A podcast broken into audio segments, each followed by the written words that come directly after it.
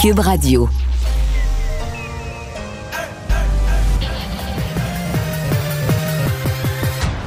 Mario Dumont. Organiser, préparer, informer.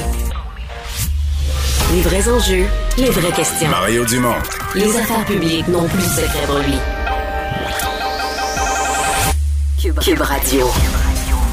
Bonjour tout le monde, bonne fin d'après-midi, bienvenue à l'émission, bon été, 30, 30 degrés à Montréal, il fait beau, c'est le fun de... On n'a pas l'impression de, de- de faire des jaloux quand on dit qu'il fait beau, il fait beau partout. Oui, c'est une bonne chose. Il en reste encore au moins, quoi, deux jours. Euh, Quoique ouais. samedi, c'est plus partout, là. Samedi, c'est en fin de semaine, ça commence à s'embrouiller d'une région à l'autre. On ouais. paie un peu la facture après. Mais euh, Ouais, c'est des que- records de température à plusieurs endroits dans la province. C'est des euh, et même en Ontario, c'est vraiment des records. Il faut dire heureusement, c'est pas trop humide, mais euh, la chaleur est vraiment présente et l'humidité va augmenter un peu dans les prochaines heures. Des perquisitions à Laval, on va s'en parler en cours d'émission. Ouais, on voit que les choses ont débloqué quand même rapidement là, à la suite des trois fusillades euh, en l'espace de quelques jours. Bien, la police de Laval mène des, mené des perquisitions aujourd'hui, deux perquisitions reliées potentiellement aux événements et une arrestation. Alors on comprend que l'enquête, je pense qu'on a, on a mis les bouchées doubles pour pouvoir euh, ressortir ces gens-là rapidement. Ouais, peut-être qu'on avait déjà des suspects aussi. là. On va le savoir dans les jours à venir. Et tout de suite, on va rejoindre l'équipe de 100% Nouvelles. 15h30, c'est le moment d'aller retrouver notre collègue Mario Dumont. Salut Mario. Bonjour. On le rappelle, on voit des images en direct à droite de l'écran. Opération de sauvetage à Saint-Adèle dans le but de retrouver une adolescente de moins de 16 ans euh, qui s'est retrouvée de façon accidentelle dans les eaux de la rivière du Nord. Alors, euh, l'opération de, de sauvetage est toujours en cours. On espère évidemment un dénouement heureux. Euh, Mario, c'est la grande messe aujourd'hui et demain. Ça se passe à Québec, euh, des centaines de villes au Québec. D'ailleurs, c'est la première fois que ça se déroule en présentiel depuis 2019. Et François Legault a tenté de tendre la main au maire de Québec, a parlé de développer une amitié sans condition, de, de densifier leurs relations. Ça fait rire euh, les gens qui se trouvaient sur place. On va écouter ensemble la réaction de Bruno Marchand et tout de suite après, Régis Labombe. Il a le droit de faire les blagues, il a le droit d'animer la foule. En même temps, l'urgence nous impose d'agir, l'urgence nous impose de prendre vraiment l'état des lieux et se dire si on n'agit pas, on ne pourra pas regarder nos enfants dans les yeux et leur dire au moment où on savait, on n'a pas eu le courage d'agir. Le premier ministre, il s'en doutait pas. Mais il en avait surtout pas le goût. Mais il va s'ennuyer de moi. Concernant les ponts, vous savez, j'ai passé trois mois à mer, hein? Et euh, donc, j'ai appris à prendre mon gaz égal. Et au lieu d'en parler, je vais l'écrire. Je pense que c'est mieux comme ça. Mario, est-ce que le nouveau maire de Québec, Bruno Marchand, fait bien de, de tenir tête à François Legault? Il est rendu loin. Ben, écoute, à Québec, il y a des radios de Québec qui sont rendus à penser qu'il veut remplacer euh, Gabriel Nadeau-Dubois comme chef de Québec solidaire. là. Dire, il lance toutes sortes de, de- de réflexions et de discussions. Regarde, Ouais. on, on va replacer ça. Moi, de, de- de toutes les époques, les maires sont souvent comme un peu l'opposition du gouvernement. Je me souviens d'une époque, les péquistes étaient au pouvoir, puis euh, M. Parizeau, Lucien Bouchard, puis les maires, là, pas tous, c'est jamais, écoute, il y, a des centaines, des milliers de maires au Québec, là, plus qu'un millier, mais c'est des grosses villes, sais, mais ben des libéraux. T'es allé au congrès de l'UMQ, là, le gouvernement était bleu, puis le congrès de l'UMQ était rouge. Puis tout le monde savait ça, puis ça s'accordait, là, tu sais, je veux dire, les, les ministres péquistes travaillaient avec des maires libéraux. Des fois, ça accroche un peu, des fois, ça se met pas tant que ça, mais en général, ça s'accommodait. Euh, Là, c'est parce que, tu dire, un maire de la deuxième plus grande ville au Québec qui est contre le gouvernement, qui dit tout ce qu'il pense à chaque fois, sa place publique, qui est en première année de mandat. Je, je l'ai dit à Pierre Bruno l'autre jour, tu sais, le maire de Québec, là, euh, on a dit à quelques reprises qu'il était bon, qu'il était bon, puis je pense qu'il nous a cru, là. Ça, euh, faut, faire, faut faire attention à Non, ça. mais on s'entend, Mario, qu'à peu près tous les nouveaux maires sont avec Bruno Marchand, là. Bon, philosophiquement, je peux comprendre. Les maires sont. C'est parce que c'est la nouvelle réalité. là. Le gouvernement caquiste plus centre-droite, puis les maires sont à gauche. C'est ça l'affaire, c'est que les maires sont à gauche. Donc, t'as comme un ensemble de maires qui sont plus du côté Québec solidaire. C'est ça la, la, la, la- la réalité du moment. Mais tu sais, il n'y en a pas d'autres que le maire de Québec. Les autres sont tous gardés une réserve, une distance, ont exprimé des choses, puis c'est correct, il y a des débats publics à y avoir. Sur le fond maintenant, pour ce qui est de on veut un nouveau modèle de développement, puis d'étalement. Mais là, c'est pas les ministres de la CAQ qui gèrent leur ville, là. Je veux dire, là, Bruno Marchand va surveiller. J'espère qu'il ne donnera plus un permis de construction pour un bon galop, là. Je veux dire, demain matin, il donne un permis de construction pour un bon galop, on réduit toute la gang, là. Parce que c'est ça, l'autre. Quand tu te mets dans une position idéologique ferme, tu te mets en danger. Faut plus qu'il en donne, là. On construit plus à Québec Mais de maisons. est-ce que ça veut dire, par exemple, Mario, que Bruno Marchand aurait accepté l'espèce de grande tour là, que, que Régis Labombe voulait faire à la sortie des ponts à Québec? Je sais pas. à Sainte-Foy, Je sais fait, pas, là? sincèrement, faudrait lui demander. Par contre, ce que j'allais dire, Ouais. c'est qu'à un moment donné, on parle dans le vide.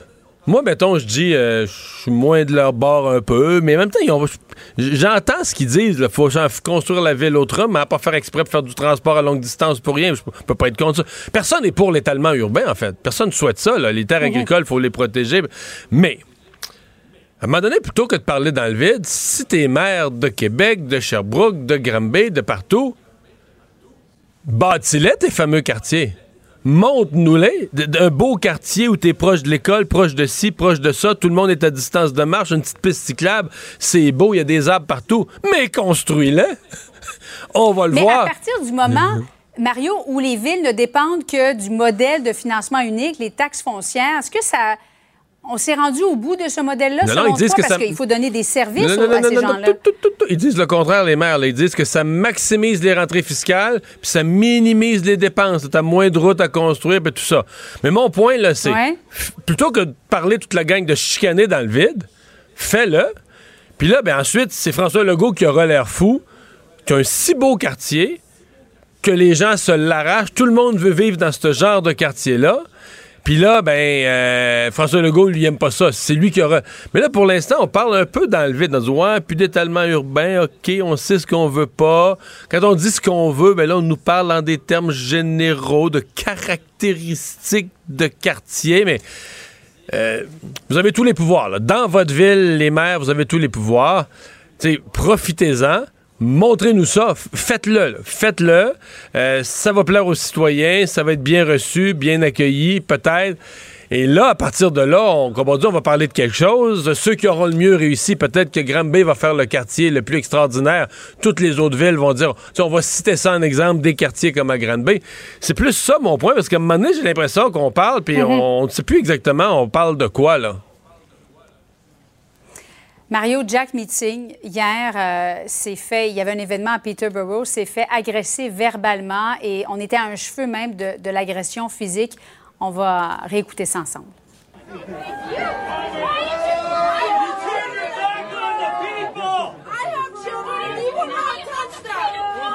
Il s'est fait traiter de tous les noms. Je sais que tu en as parlé plus tôt, traite, euh, en raison de son affiliation avec, M. Trudeau. Il a réagi là, au cours de la dernière heure, Jack Meeting. On va l'écouter, Mario. C'était une expérience, une des plus tenses, une des plus agressives dans ma vie politique, mais euh, ce n'est pas quelque chose pour moi qui était surprenant. Toute ma vie, j'ai fait face de ces sortes d'intimidation, des insultes, des agressions comme ça. Donc, euh, personnellement, j'étais à l'aise parce que c'est normal, c'est quelque chose qui existe dans ma vie. Euh, malheureusement que c'est normal, mais pour moi, ce n'est pas quelque chose de surprenant. C'est une réalité qui est triste à, à concevoir. hein, Ouais, mais c'est parce que là, on mélange beaucoup de choses. Parce que c'est vrai qu'il y avait à travers ça des, des propos racistes là, qui se sont joints. Mais à la base, écoute, c'est compliqué. Là. Il, il est accueilli par des sauvages, puis tout ça. On sait pas trop ce qui se passe. Mais ce qu'on comprend, c'est que ce qu'on lui reproche, c'est encore les fameuses mesures sanitaires. C'est d'avoir voté avec Justin Trudeau. Est-ce que c'est pour la loi des, des mesures d'urgence pour déloger les camionneurs? On pense que c'est ça, mais on ne sait pas trop, on ne sait pas euh, exactement. Mais c'est ça. peut-être. Mais ça tourne autour des mesures sanitaires. Si on écoute tout ce qui se crie, ça semble tourner euh, surtout autour de ça. Donc, euh, donc c'est pas. Oui, les insultes racistes se sont, se sont jointes au reste, mais non, c'est pas normal. C'est pas normal qu'un chef de parti politique euh, au Canada euh, ne puisse pas faire son travail. Bon, qu'il y ait des manifestants sur son chemin, mais là, c'est plus des manifestants sur son chemin. Là. Les manifestants sont à six pouces de sa face, puis il y en a certains qui crient des, des- menaces qui souhaitent sa mort.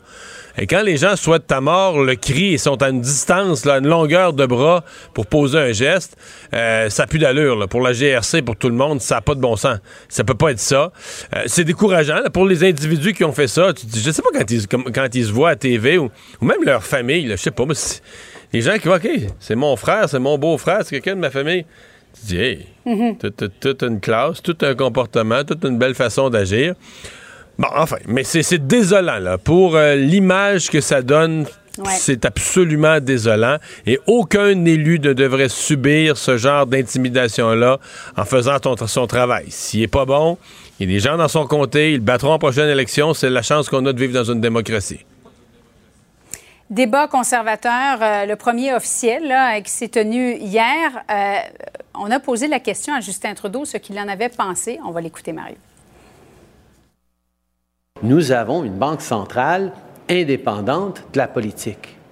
Le fait qu'il y ait un candidat à la chefferie euh, du deuxième plus grand parti euh, à la Chambre des communes du Canada qui ne comprend pas ça ou qui choisit de ne pas comprendre ça, euh, c'est désolant, oui. C'est un signe de manque de leadership responsable. Parce que la Banque du Canada est vraiment dans la mire en ce moment de Pierre Poilievre, un des candidats à la direction du Parti conservateur. Il a même dit si je suis, si je me retrouve au pouvoir, je vais congédier l'actuel gouverneur. Inquiétant, Mario? Oui, sincèrement, oui. Sincèrement, oui. Mais c'est-à-dire qu'on a décidé au Canada depuis, euh, quoi maintenant, 40 ans, euh, bah, même avant, là, mais on l'a re- reconfirmé il y a 40 ans, qu'on voulait plus jouer avec ça, euh, qu'on voulait pas faire de la politique avec le gouverneur de la Banque du Canada, qu'on voulait garder ça le plus loin possible de la politique.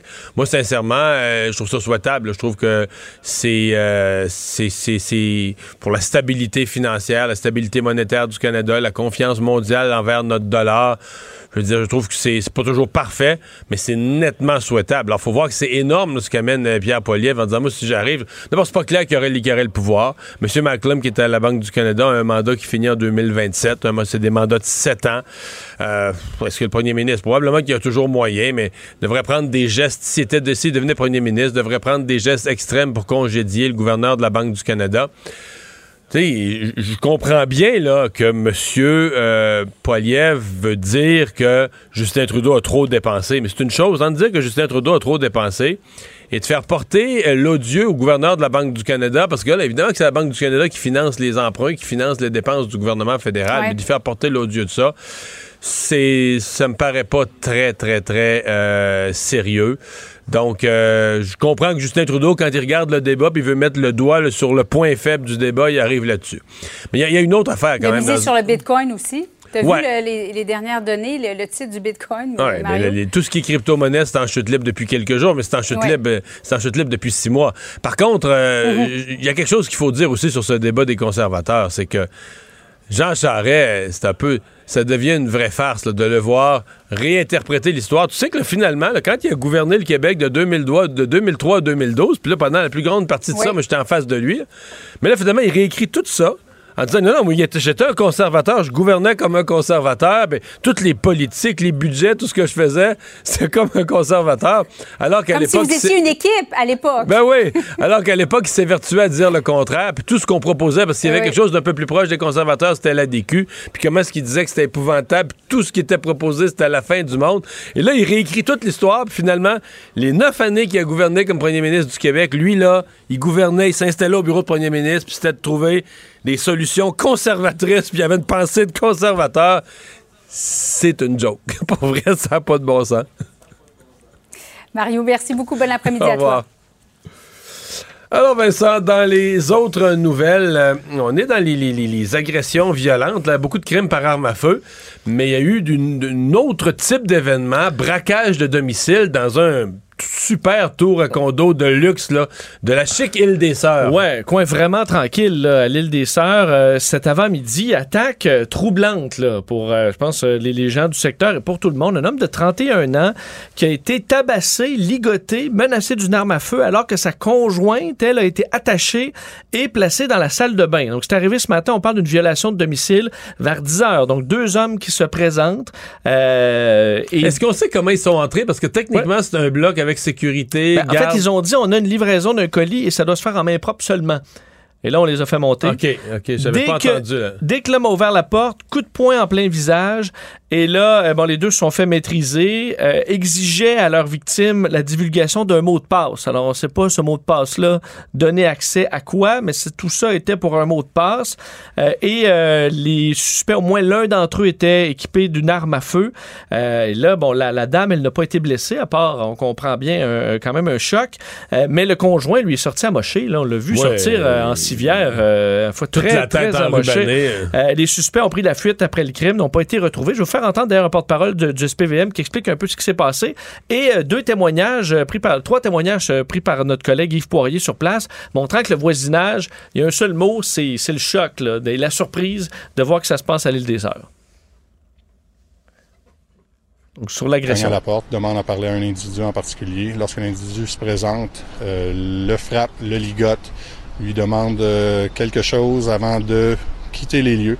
Alors les deux suspects, on parle possiblement de deux hommes, possiblement deux hommes de race blanche. Bah, c'est assez rare, heureusement, mais ça prouve que la sécurité existe nulle part. À l'île des Sœurs, ça se produit, pourtant c'est sécuritaire?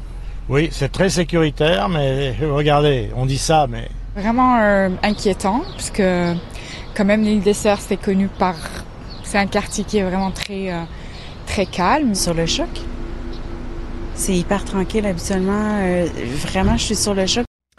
Ouais, c'est sans doute un hasard, mais c'est le même bloc, c'est la même tour d'habitation où une femme avait été retrouvée morte euh, Étranglée. dans le stationnement. Un crime qui était vraiment mystérieux au point de départ. Ouais, en septembre 2020. Donc, euh, c'est c'est effectivement particulier. Euh, il y a enquête policière pour essayer de comprendre ce qui a bien pu se passer. Toi qui t'intéresses toujours à l'espace, euh, tu dois être fasciné par cette nouvelle photo Ben, d'un trou noir dans notre galaxie, la Oui. Voie lactée. Surtout que c'est ça, c'est pas n'importe quel trou noir, c'est le nôtre. Hein, c'est celui euh, lequel on, on tourne autour. Là. Donc le trou noir au centre de la Voie lactée, où tout ce qu'on connaît euh, tourne autour de cet objet-là qu'on n'avait jamais vraiment vu, enfin qu'on n'avait jamais vu du tout. Seulement On peut pas le voir, c'est un trou noir. Ben, c'est pas, c'est le vide absolu, Ben, non? c'est ça, et c'est un problème pour l'observation des trous noirs. On peut pas les voir. Par contre, on peut voir juste autour du trou noir, là où la matière se chauffe juste avant de disparaître là, dans l'oblivion. là. J'ai mal à la tête, là. Bon, et là, ça, ça chauffe et ça, ça permet de voir la structure du trou noir. Et là, on vient d'avoir les premières images de ce trou noir, donc chez nous. faut dire que c'est à 27 000 années-lumière. Euh, et euh, bon, l'image ressemble un peu à celle d'un autre trou noir qu'on avait dévoilé en 2019. Là, ça, c'est pas avec beaucoup de détails. Ce qui fascine les chercheurs, c'est surtout que euh, on n'a que des théories, hein, les théories de la relativité et tout ça. Euh, ben là, c'est qu'en en prenant une photo, ben, ça prouve que les calculs sont bons et qu'on comprend bien euh, ce qui se passe dans le monde avec les calculs euh, mathématiques. Et euh, quand même, le travail de 350 astrophysiciens pendant 5 ans pour avoir cette petite photo-là. Et ben, c'est ça, je t'en dirai plus tantôt. Mais c'est quand même assez fascinant, cette, ce développement scientifique. Bilan COVID pour les dernières heures. En terminant, il y a pas mal de pas mal de décès encore. Moi, c'est ce qui me c'est ce qui me surprend, c'est ce qui me frappe quand même. On dit que tous les éléments du bilan s'améliorent, mais beaucoup de décès. Ouais, 25 nouveaux décès euh, encore, donc euh, qui s'ajoutent aujourd'hui au bilan. Dire, le nombre de personnes infectées, seulement 767. On a vu le, bon, ce chiffre-là baisser. Euh, encore des sorties dans les hôpitaux. On est à 1821, sorties également de, de deux personnes de plus aux soins intensifs. Alors, mais on voit là, Mario, quand même la pression dans les urgences. On dit oui, ça baisse les patients COVID, mais il y a des hôpitaux à 200 de taux d'occupation là. En ce moment, il y a énormément de pression sur le réseau qui provient de tous les autres virus, bactéries qui circulent. Merci. Mario Dumont et Vincent Dessureau. Un duo aussi populaire que Batman et Robin. Cube Radio. Alors, si vous êtes détenteur de crypto-monnaies, si vous avez investi là-dedans, si vous avez investi des sommes considérables, Vincent nous disait hier que même sur certains sites Internet qui euh, parlaient de crypto-monnaies, on donnait des numéros de téléphone de lignes anti-suicide parce que ce sont des effondrements de valeur absolument spectaculaires. Martin Lalonde est président et gestionnaire de portefeuille chez Investissement Rivemont. On lui a parlé à quelques reprises de crypto-monnaies euh, à certains moments parce que justement, ça avait pris beaucoup de valeur. Monsieur Lalonde, bonjour. Oui, bonjour, M. Dumont. Euh, avant de parler plus largement, essayons de, essayons de comprendre le phénomène des, des 48 dernières heures là, de cette, ces stable coins, là, ces- c'est cette monnaie stabilisatrice, le Terra, qui euh, s'est effondré et qui a fait effondrer le reste. Qu'est-ce que c'était et qu'est-ce qui est arrivé surtout? Bon, dans le fond, on va expliquer c'est quoi un stablecoin. C'est assez simple. C'est un, un, coin, dans le fond, un token, une crypto-monnaie euh, qui est euh, rattaché au dollar US. Donc, la valeur de ce, euh, cette crypto-là devrait toujours être 1, comme le dollar US. Donc, qu'est-ce que ça permet? C'est que ça permet aux détenteurs de crypto-monnaies euh, de, par exemple, vendre du Bitcoin, vendre d'Ethereum, vendre quel crypto que ce soit et ne pas quitter euh, le monde des crypto-monnaies, mais d'avoir quand même son argent de, protégé comme en dollars US. Donc, les gens vont vendre, par exemple, un Bitcoin pour un, pour un nombre euh, équivalent de dollars US, mais ça va rester dans l'univers crypto Donc, mettons pour 30, 30 000 Terra, je comprends. Et qu'est-ce qui est arrivé? Pourquoi ce, ce, ce, ce stable coin, l'appelons-le ce stabilisateur, mettons que j'invente le mot en français, pourquoi ce stabilisateur qui devait toujours être à 1 dollar, 1 dollar US, à côté sur le dollar US, euh, il est descendu à quoi une scène, là? Deux cents, trois cents? Il y a plus euh, au, au, niveau de Luna, qui, qui, qui est la, la, compagnie derrière, qui est le projet derrière, ça vaut à peu, euh, à peu près rien, mais près, présentement. C'est euh, donc on a même vu un arrêt de la chaîne de blocs aujourd'hui euh, pour stabiliser les choses, mais ça n'a pas marché. Donc Luna, qui est euh, le, le, projet derrière ce stablecoin là, qui ne vaut plus rien et qui valait au-dessus de 100 dollars il y a moins d'une semaine. Là. Qu'est-ce qui s'est passé? Est-ce qu'ils ont ils ont fraudé? Ils ont. Euh... La, la, réalité, c'est qu'on ne sait pas exactement encore exa ce qui s'est passé. Il y en a qui pensent que ce serait peut-être une attaque, dans le fond, euh, une vente massive dans le but de, de faire baisser la valeur du stablecoin qui est UST. Euh, il y en a d'autres qui pensent que c'est juste plein de gens qui voulaient vendre en même temps parce qu'ils avaient perdu la confiance euh, envers ce, ce, cette crypto-monnaie stabilisatrice. Donc, on ne le sait pas encore. C'est arrivé dans les dernières heures. Donc, euh, ouais. je peux vous garantir qu'il y a plusieurs experts qui, euh, qui Mais grattent toutes les données présentement pour essayer d'expliquer la situation. Maintenant, essayez de nous expliquer là l'effet domino, là, tu sais, un domino fait tomber l'autre, fait tomber l'autre. Qu'est-ce qui fait que ça s'entraîner vers le bas? Bon, dans le cas des grosses crypto-monnaies, euh, bon, ça, pour, ça a poursuivi leur descente, un autre 5, 10, 15 oui. de plus. Dans le cas de petites crypto-monnaies, je comprends qu'il y a bien du moins 25, moins 40% etc. depuis 48 heures. Là. Exactement. Donc, c'est une perte de confiance. Donc, euh, les gens euh, ont perdu une certaine confiance dans ces crypto-monnaies-là en se disant peut-être que ça peut arriver à celle-ci aussi. Qu'est-ce qui vient d'arriver à Terra ou à Luna? Donc, euh, on a vu une baisse, mais il faut comprendre aussi que si on met ça dans un contexte plus large, je dirais que l'ensemble des actifs risqués, euh, pas juste les crypto-monnaies, ont connu un, deux semaines très difficiles dernièrement. Ouais. Ben, c'est un des sujets que je voulais aborder parce qu'il fut une époque où on disait de la crypto-monnaie, c'était même une façon de se protéger. Là. Il y a même un chef politique au, Québec, au Canada qui a dit pour se protéger contre l'inflation, mais, mais plus largement, on disait c'est pour se protéger contre les fluctuations. Là. Si t'es en bourse, t'as des crypto-monnaies, ben quand la bourse baisse, le crypto va peut-être monter. Et là, je voyais des analystes qui disent maintenant, c'est devenu strictement un actif. Vous, avez, vous venez d'utiliser un actif risqué. Donc, pareil comme une compagnie technologique euh, qui peut développer un nouveau logiciel, puis ça part en flèche, mais ça peut s'effondrer aussi. Sais, plus 30% moins 50 d'un trimestre ou d'un semestre à l'autre. Les crypto-monnaies sont devenues un simple actif risqué euh, qui bouge. Suis les courbes, là, ils vont dans la même direction, mettons, que le Nasdaq. Est-ce que c'est votre opinion? Est-ce que c'est devenu ça? Oui et non, dans le sens que, un, si on regarde historiquement, euh, la volatilité des crypto-monnaies a toujours été très, très élevée. Donc, euh, pour faire 40 000% sur 10 ans, ben, il faut s'attendre à un risque comparable, donc avoir une volatilité très grande. Donc, ça, ça n'a pas changé de, depuis les débuts. Qu'est-ce qui est un peu décevant, en tout cas pour, pour des, des, personnes comme moi, c'est qu'effectivement, dans les derniers 3 à 6 mois, il y a une plus grande corrélation entre le Bitcoin et les autres crypto-monnaies et le Nasdaq, par exemple, qui est un proxy intéressant des, stocks plus risqués, euh, des, actions plus risquées sur les marchés. Donc ça, c'est décevant si on pensait que, euh, par exemple, le Bitcoin était pour devenir un or digital, euh, une protection. Euh, Donc c'est juste. Sinon, ça. ça. devient juste un actif euh, qui suit le mouvement des autres, mais avec des fluctuations plus violentes à la hausse ou à la baisse. Là. Oui, ce qui n'est pas très intéressant, ce qui n'est pas nécessairement le but du Bitcoin, par exemple.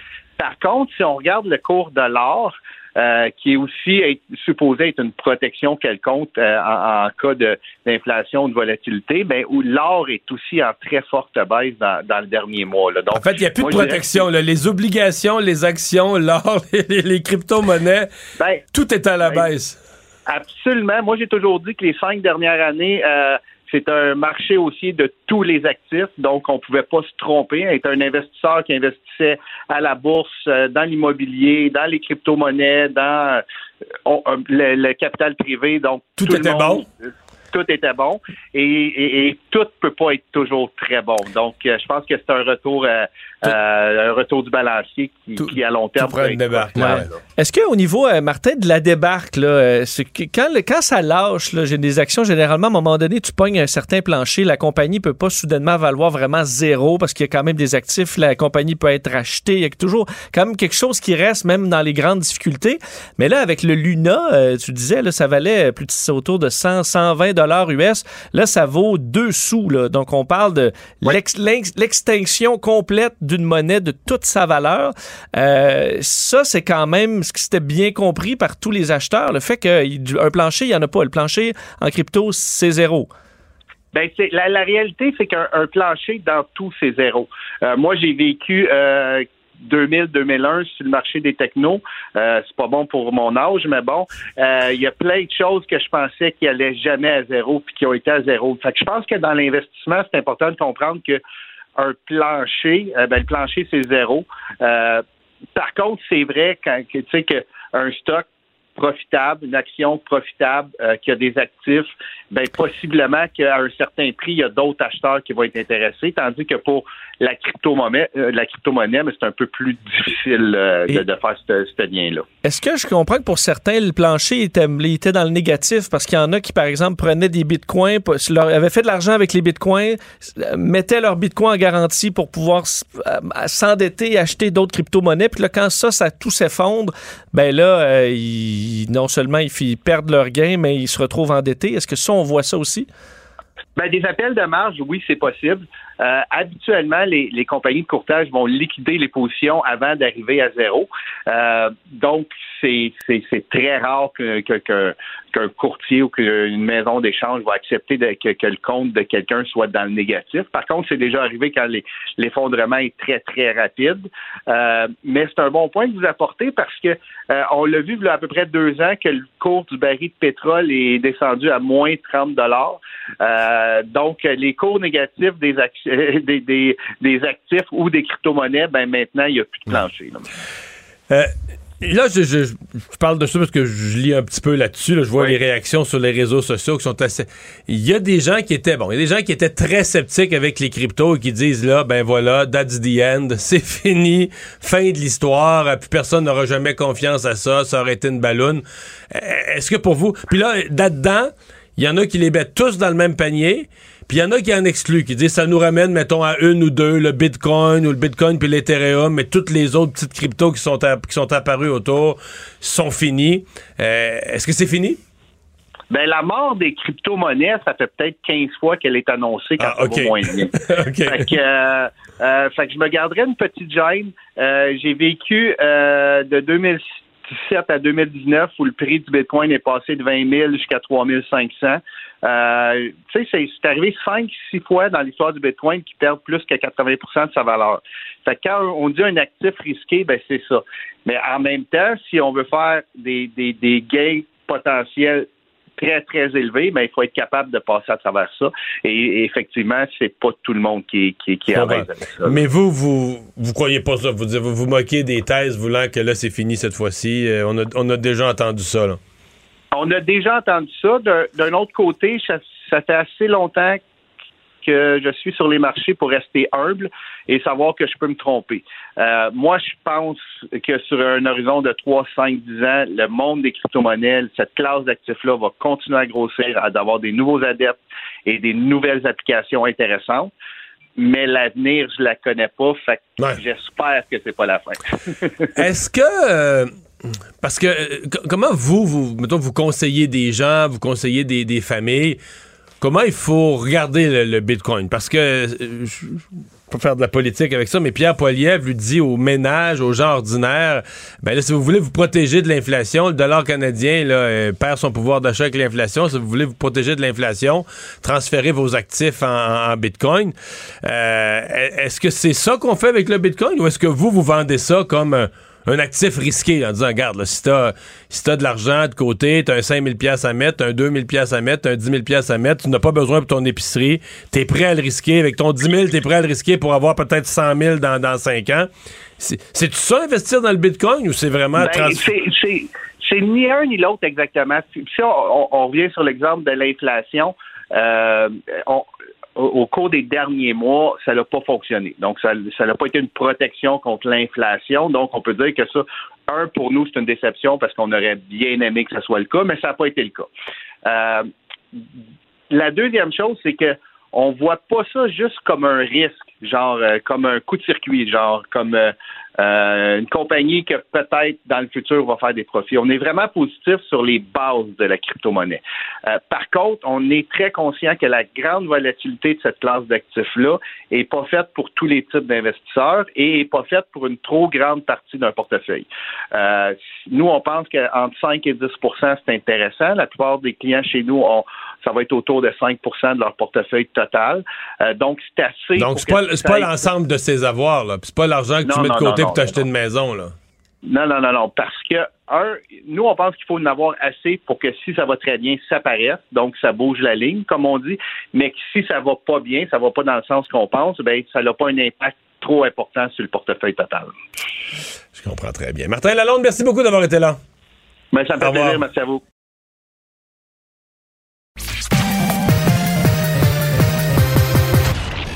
Combiner crédibilité et curiosité. Mario Dumont. Cube Radio. Le conflit Russie-Ukraine avec Guillaume Lavoie. Bonjour, Guillaume. Bonjour, Mario. Alors, procédure judiciaire là, pour faire déclarer des crimes de guerre euh, russes, euh, on en est où, là? C'est c'est assez fascinant à quel point les choses avancent rapidement dans ce dossier-là. Puis c'est ça qui est vraiment, je dirais, là, qui nous met presque dans une ligue à part. Alors, on avait vu, là, euh, peut-être que les gens vont se souvenir, entre autres, on voyait un cycliste le coin d'une maison puis il se fait assassiner. Un cycliste, c'est un civil. Et il y a eu plusieurs crimes de guerre ou allégations de crimes de guerre en Ukraine. Et là, ben, la- l'armée ukrainienne a fait prisonnier certains soldats. Ils ont fait des enquêtes. Ils mettent les preuves à l'appui. Puis là, la procureure générale de l'Ukraine a décidé de monter son dossier. Puis elle a dit, je vais déposer des accusations de crimes de guerre et les procédures commencent très, très, très bientôt. Là. Et ça, c'est à part de ce que veut faire le tribunal international euh, pour euh, la Cour pénale ou encore l'ONU. Et c'est fascinant de voir la vitesse avec laquelle ça se passe. Parce que typiquement, si on était dans une logique, par exemple, Deuxième Guerre mondiale, qu'est-ce qu'on a vu? Ben, par exemple, prenons les fameux camps de concentration ou les camps de la mort des nazis. Ça a pris des années, notamment parce que les Alliés n'étaient pas en Pologne pendant très longtemps. Et c'était tellement grave qu'Eisenhower avait obligé les caméras à venir en disant le monde ne nous croira jamais. Et là, on voit à la télévision, nous assis chez nous, presque en temps réel, les images des, camé- des caméras de sécurité. Et entre autres, c'est un soldat qui a fait feu sur des civils dans le dos. Là. Ça, c'est la dernière image qu'on a vue. Ouais, on a l'impression que c'est une- un édifice vitré. Il pourrait ressembler même à un guichet automatique ou une devanture de, de banque ou quelque service public comme ça. Et euh, c'est des images... euh, des images épouvantables, là. Des images... Oui, euh, c'est plus la guerre, là. Non, puis il y a- il y, a toujours une espèce de, de malheureusement de romantisme ou de noblesse là, presque à l'époque des chevaliers. Et dans les lois de la guerre, il y a l'idée que un soldat ne peut attaquer qu'un autre soldat, dont la mission et la, euh, vocation est exactement celle-là. Les risques sont compris. Attaquer, c'est être le moins des riens là. Euh, alors, de voir que ces choses-là euh, avancent si vite parce que qu'est-ce qui s'est passé en Ukraine? Ça fait à peine trois mois qu'il y a des combats. L'armée russe est entrée, ils ont occupé du territoire, nombre d'atrocités semble-t-il très, très, très important, mais la ligne de, de- la ligne de combat bouge toujours, la ligne du front bouge toujours, les Ukrainiens reprennent du territoire et immédiatement l'enquête commence. Et là, on sait que les forces ukrainiennes sont en train de faire des gains, très petits cependant, dans le nord-est, dans la région de Kharkiv. Et là, ce qu'on voit, c'est que probablement qu'il va y avoir encore d'autres enquêtes. Les, les chiffres qui ont commencé à être rapportés, puis je vous assure que je les ai vérifiés, vont vous donner froid dans le dos. Il y aurait présentement, quand on dit qu'on pense qu'il y a un crime, qu'un crime qui a été rapporté, on en a plus de 10 000 dénonciations pour des crimes allégués. Évidemment, on n'est pas encore, présentement, il n'y a que à peu près une à trois personnes qui sera mis en accusation, mais là, vous voyez à quel point là, c'est c'est pas un conflit ordinaire ce que l'on voit là, là. Et c'est ça qui arrive, mal entraîné, mais pire que ça, c'est la, la conflit-là. Quand vous écoutez la rhétorique de Vladimir Poutine, parce que ça part d'en haut, les Ukrainiens, surtout ceux qui ne sont pas des Russes ethniques, ne sont pas des êtres humains. Ce sont des moins bons êtres humains. C'est presque, on pourrait retomber dans des rhétoriques qui ressemblent à ce qu'on entendait dans la Deuxième Guerre mondiale. C'est une sous-race et on a raison de vouloir l'éliminer. C'est comme ça euh, que fonctionne la rhétorique en Russie. Alors, donner ça à des enfants de 20 ans avec des fusils mal entraînés, une rhétorique corrosive qui est véritablement euh, maléfique, ça donne des choses comme celle-là. Mais c'est assez intéressant, fascinant de voir la justice entrer aussi vite dans un combat qui n'est pas terminé, là. on n'est pas en train de faire l'analyse de la. Bon, il y a eu une bataille, on a signé un accord de paix ou un armistice, et là, on fait le décompte de ce qui est passé. Au moment où la procureure générale est en train de mettre un soldat russe devant les tribunaux avec des preuves, à quelques kilomètres de là, il y a des combats qui ont lieu. Alors, c'est assez euh, unique ce qu'on voit présentement. Dans les autres stratégies russes, euh, il y a le dossier de, la nourriture, le grain, les légumes. On a vu des images aussi d'équipements de ferme qui partent vers la Russie en grand nombre, qui sont carrément volés aux fermiers ukrainiens. Euh, ça fait partie carrément de la stratégie d'essayer d'affamer les Ukrainiens. Oui, et on en parlait plutôt euh, que euh, la Russie commettait ce que moi je pense est un va être catégorisé comme un crime de guerre, de répandre dans les champs des mines, pas besoin d'en mettre partout, juste assez pour faire peur à tout le monde, pour mettre économiquement à terre l'Ukraine, mais empêcher les gens de se nourrir. Et là, il y a quelque chose d'absolument affreux, voire dégueulasse dans cette histoire-là. On l'a vu, ce film-là, déjà. Staline a tué 5 millions d'Ukrainiens en les affamant qu'est-ce que Staline a fait? Il a envoyé son armée en Ukraine, il a sorti tous les équipements agricoles, il a sorti toutes les graines, il a vidé les réservoirs de grains et les a laissés mourir de faim. Ça s'appelle Holomodor, c'est l'Holocauste avant l'Holocauste. C'est dans les années 30. C'est d'ailleurs il y a un film qu'il faut que vous alliez voir. Ça s'appelle euh, évidemment là, je, Monsieur Jones, Mr. Jones. Vous allez voir ça, ça traîne sur Netflix et vous allez voir à quel point l'horreur est essentielle. Le, film, c'est l'histoire d'un, c'est l'histoire, d'un journaliste américain qui a reconstitué les archives pour comprendre l'ampleur de ce que cet événement a été. Là. Et c'est ça, après voir, une fois qu'on a vu ce film-là, vous allez voir que Staline et Hitler peuvent se battre pour le pire humain de l'histoire de la planète. On est dans la même catégorie. Mais en plus de faire tout ça, là, ce que les Russes font, c'est qu'ils vident les réservoirs de grains et ils sortent le grain il l'envoie entre autres en Crimée. Et ça, ça nous laisse au moins deux conclusions. D'abord, crime de guerre clair. Mais si tu es obligé de voler du grain en Ukraine pour le donner en Crimée, que tu as annexé en 2014, et la Crimée, là, c'est assez facile d'accès. Là.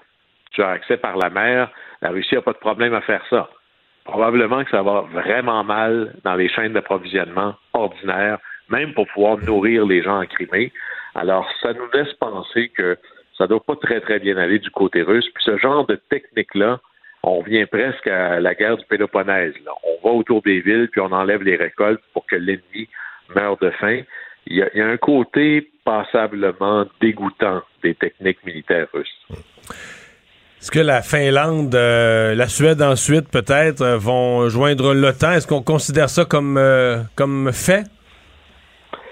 On pourrait dire presque euh, là-dessus.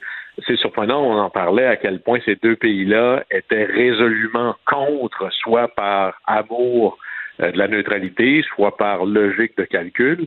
Là, on est dans un autre camp et ils sont même pas encore membres de l'OTAN, qu'ils ont reçu par la poste une lettre des États-Unis qui dit, vous savez, nous, là, euh, on vous appuie. Hein. Si jamais vous êtes attaqué, on vous appuie, on vous offre toute notre solidarité.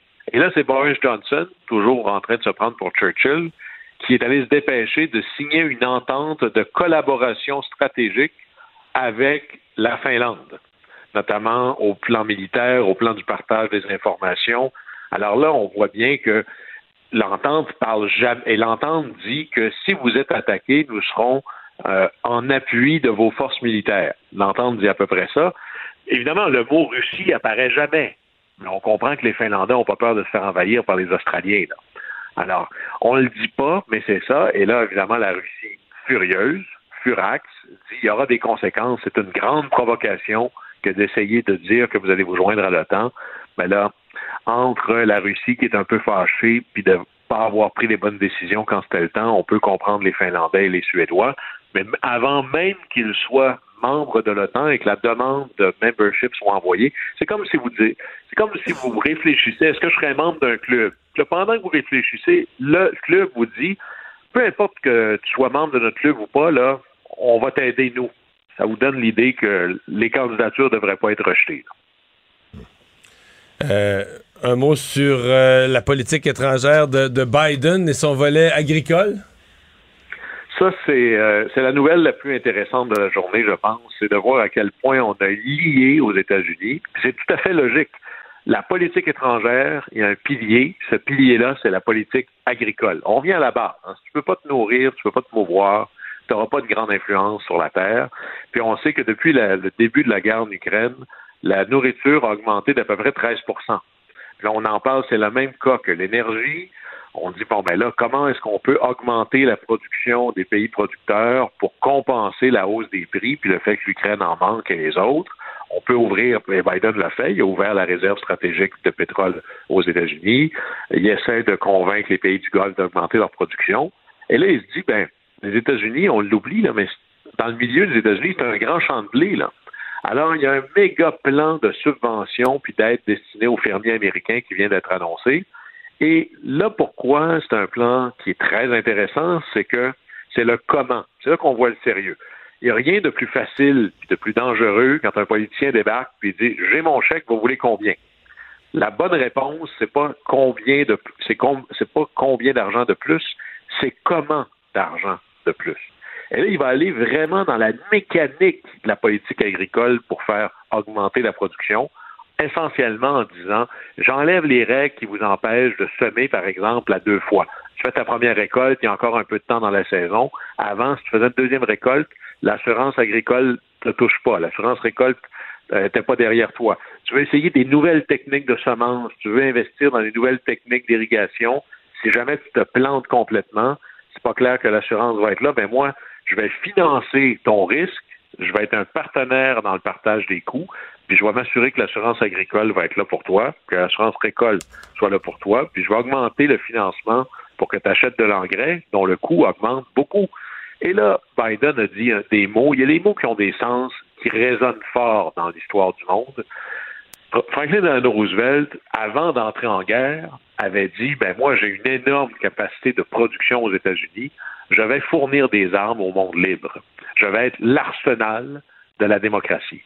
Et là, Biden, s'inspirant de Franklin Delano Roosevelt, a dit les États-Unis vont être le grenier de la démocratie. D'abord, c'est magnifique, mais ça nous fait réfléchir aussi.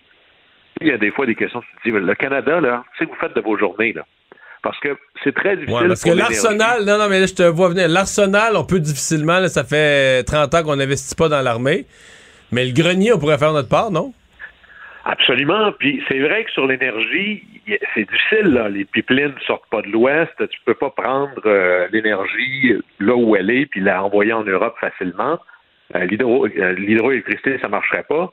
Mais ça fait 100 ans que le Canada a une infrastructure qui prend le grain de l'Ouest puis qui l'amène tant à l'Ouest pour embarquer sur des bateaux qu'à l'Est, prêt à partir pour l'Europe.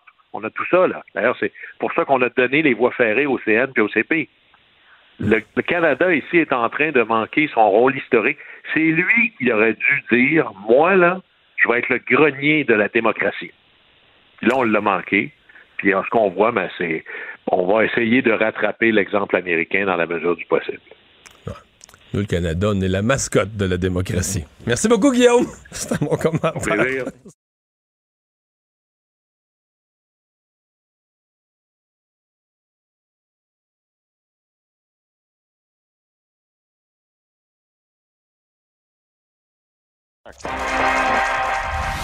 Mario Dumont.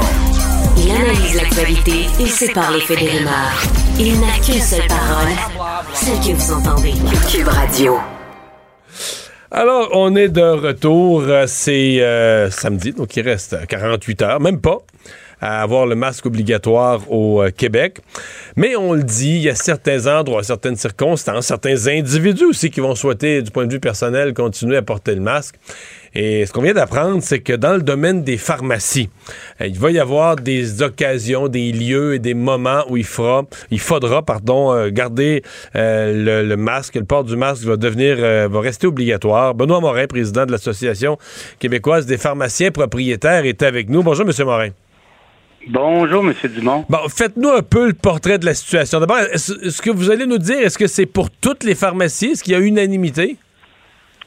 Ben oui, c'est pour toutes les pharmacies. Euh, le masque, euh, le masque est fortement recommandé pour la la partie euh, officine qu'on appelle. là. Il, y a, il y a un mur de plexiglas souvent qui sépare la partie officine du reste de la boutique ou du plancher. Là. Euh, donc, dans, dans la partie officine, ça va être fortement recommandé. Dans la partie boutique, euh, ça, ça, ça, ça va être euh, comme partout ailleurs. Là, le, le masque ne sera pas obligatoire euh, pour, pour les clients, mais les employés vont le porter. Euh, donc, pour protéger les gens vulnérables qui vont venir au qui vont venir au, euh, au laboratoire derrière se faire vacciner ou chercher leurs médicaments, leurs antibiotiques. On a des patients greffés dans ça, immunosupprimés, qui n'ont pas le choix de venir à la pharmacie. Et ces gens-là devront, on va suggérer fortement de, évidemment, à tout le monde autour d'eux de porter le masque pour protéger ces gens-là, puis protéger les équipes en même temps, parce qu'il y a encore, euh, faut bien le dire, une circulation communautaire assez intense, là, et c'est pas fini, ça va mieux. Mais pour le moment, c'est la bonne décision là, pour protéger ces gens-là puis protéger le milieu de soins en même temps. Donc, quand vous dites l'officine, c'est vraiment la petite zone qui est généralement au fond de la pharmacie. Euh, où on remet sa prescription, euh, on reçoit les explications du pharmacien, on se fait remettre là, ses, ses médicaments. Donc, toute cette zone-là, avec quoi, la, la petite salle d'attente parfois attenante à ça, de toute cette partie-là? Oui, exactement cette partie-là. Euh, et Mais- ça- mais les ça- gens qui en- parce que là, il y a une obligation, là. OK. Ça va être une obligation ou pas? Non, c'est une, une recommandation forte, mais c'est pas un décret qui l'oblige, mais c'est fortement, on va fortement recommander aux gens de le porter. Évidemment, depuis le début de la pandémie, il y a des exceptions. Il y a des gens qui ont des problèmes de santé qui peuvent pas porter le masque. Ça, ça va continuer. Mais nous, on va fortement recommander à ces gens-là, aux clients qui viennent, de porter le masque et, euh, de façon permanente là, dans la partie officielle. Mais si quelqu'un sans tête fait l'agressif, vous mettez pas la guerre. là. Vous allez l'endurer. Non, non, on ne jouera pas à la police. On fait appel au, au gros bon sens. On va, on va le demander. Si les gens refusent pour euh, différentes raisons, euh, on va, on va s'arranger pour se protéger quand même. Ça, c'est certain. Puis on va, on va isoler les gens qui sont vulnérables à ce moment-là le mieux qu'on peut. Qu'est-ce que vous faites des gens qui sont pas euh, qui sont pas euh, opposés là, mais qui y en ont qui entraîneront juste plus avec eux? Parce que c'est ce que je pense qui va arriver. Là. Il y a peut-être probablement qu'il y a des gens qui ont quand même gardé l'habitude d'entraîner un avec eux, entraîner un dans l'auto ou dans une poche de, de- de manteau là. Mais j'ai l'impression qu'il y a des gens qui auront juste juste plus de masque euh, sur eux. Vous faites quoi pour pour ces gens-là? Ben, on va continuer comme on. Mais les, les, hab- les habitudes se perdent rapidement. Hein, puis effectivement, ça arrive souvent qu'on a quelqu'un qui rentre, puis oups, j'ai j'ai oublié mon masque. Et à ce moment-là, on lui en remet un. Ça va être la même chose dans la partie officine maintenant. On va le recommander. La personne n'en a pas, on va lui en donner un pour qu'il le porte. OK. Euh, et on va le gérer comme on l'a géré depuis deux ans et demi. C'est une situation qui arrive assez fréquemment parce que pour différentes raisons, les gens l'oublient, puis on peut très bien le comprendre. Euh, Cette directive-là, parce que vous, vous êtes président de la, de QPP, l'Association québécoise des pharmaciens propriétaires, est-ce que c'est une décision de votre conseil d'administration d'association ou c'est est-ce que ce sont les grandes bannières qui se sont parlées? c'est quoi exactement là, cette directive-là? C'est une recommandation de votre association? Ben, c'est une recommandation de l'ANO, de l'Ordre des pharmaciens du Québec, euh, de l'Association des pharmaciens salariés et l'Association des chaînes et bannières aussi. on a, on a fait une recommandation commune euh, sur, à l'effet que, que cette partie-là de la pharmacie, on devait recommander aux patients de continuer à porter le masque. Et on s'est tous entendus sur. Euh, mais tu sais, il n'y a pas, il a pas de solution parfaite non plus. Là, ça, on comprend que ça entraîne un peu de confusion, que la partie avant puis la partie arrière, ça soit différent, mais en même temps, dans les autres commerces, ce n'est pas obligatoire. Donc, on ne voulait pas donner cette obligation-là pour la partie boutique, mais on voulait continuer à protéger des gens vulnérables tant que la circulation communautaire est assez forte. Si les choses changent euh, et ça devient presque nul, on pourra raviser. Mais pour le moment, je pense que c'est la meilleure solution pour que tout le monde euh, puisse être protégé puis, puis viennent chercher leurs médicaments ou soient soignés en toute sécurité. Évidemment, c'est pas tous pas toutes des maladies graves ou mortelles, mais on peut présumer que tout le monde qui va chercher une prescription, euh, y a un problème de santé quelconque. Si, on a un médicament prescrit, c'est qu'on a une situation de santé. Euh, est-ce que vous avez l'impression que dans ce contexte-là, vous comment dire, vous, agissez en protection ou en respect d'une partie de votre clientèle qui souhaite ça, parce qu'il y a des gens qui sont plus insécures, il y a des gens qui ont des problèmes de santé, il y a même des gens qui sont même pas d'accord qu'on enlève le masque parce qu'ils sont, habitués à voir ça comme une sécurité. avez-vous l'impression que vous agissez au nom de, des plus vulnérables de vos clients? Ben absolument, parce que pour la majorité des clients, même s'ils ont des problèmes de santé, ils ne sont pas si vulnérables que ça. Mais je vous donne l'exemple ce matin, j'avais un patient qui, qui, venait, qui vient chercher son, son pilulier, qui avait une modification. C'est un greffé, euh, un greffé rénal avec plusieurs médicaments immunosuppresseurs. Lui, euh, pas de masque à côté de lui, là, je veux dire, c'est, un grand risque là, pour lui.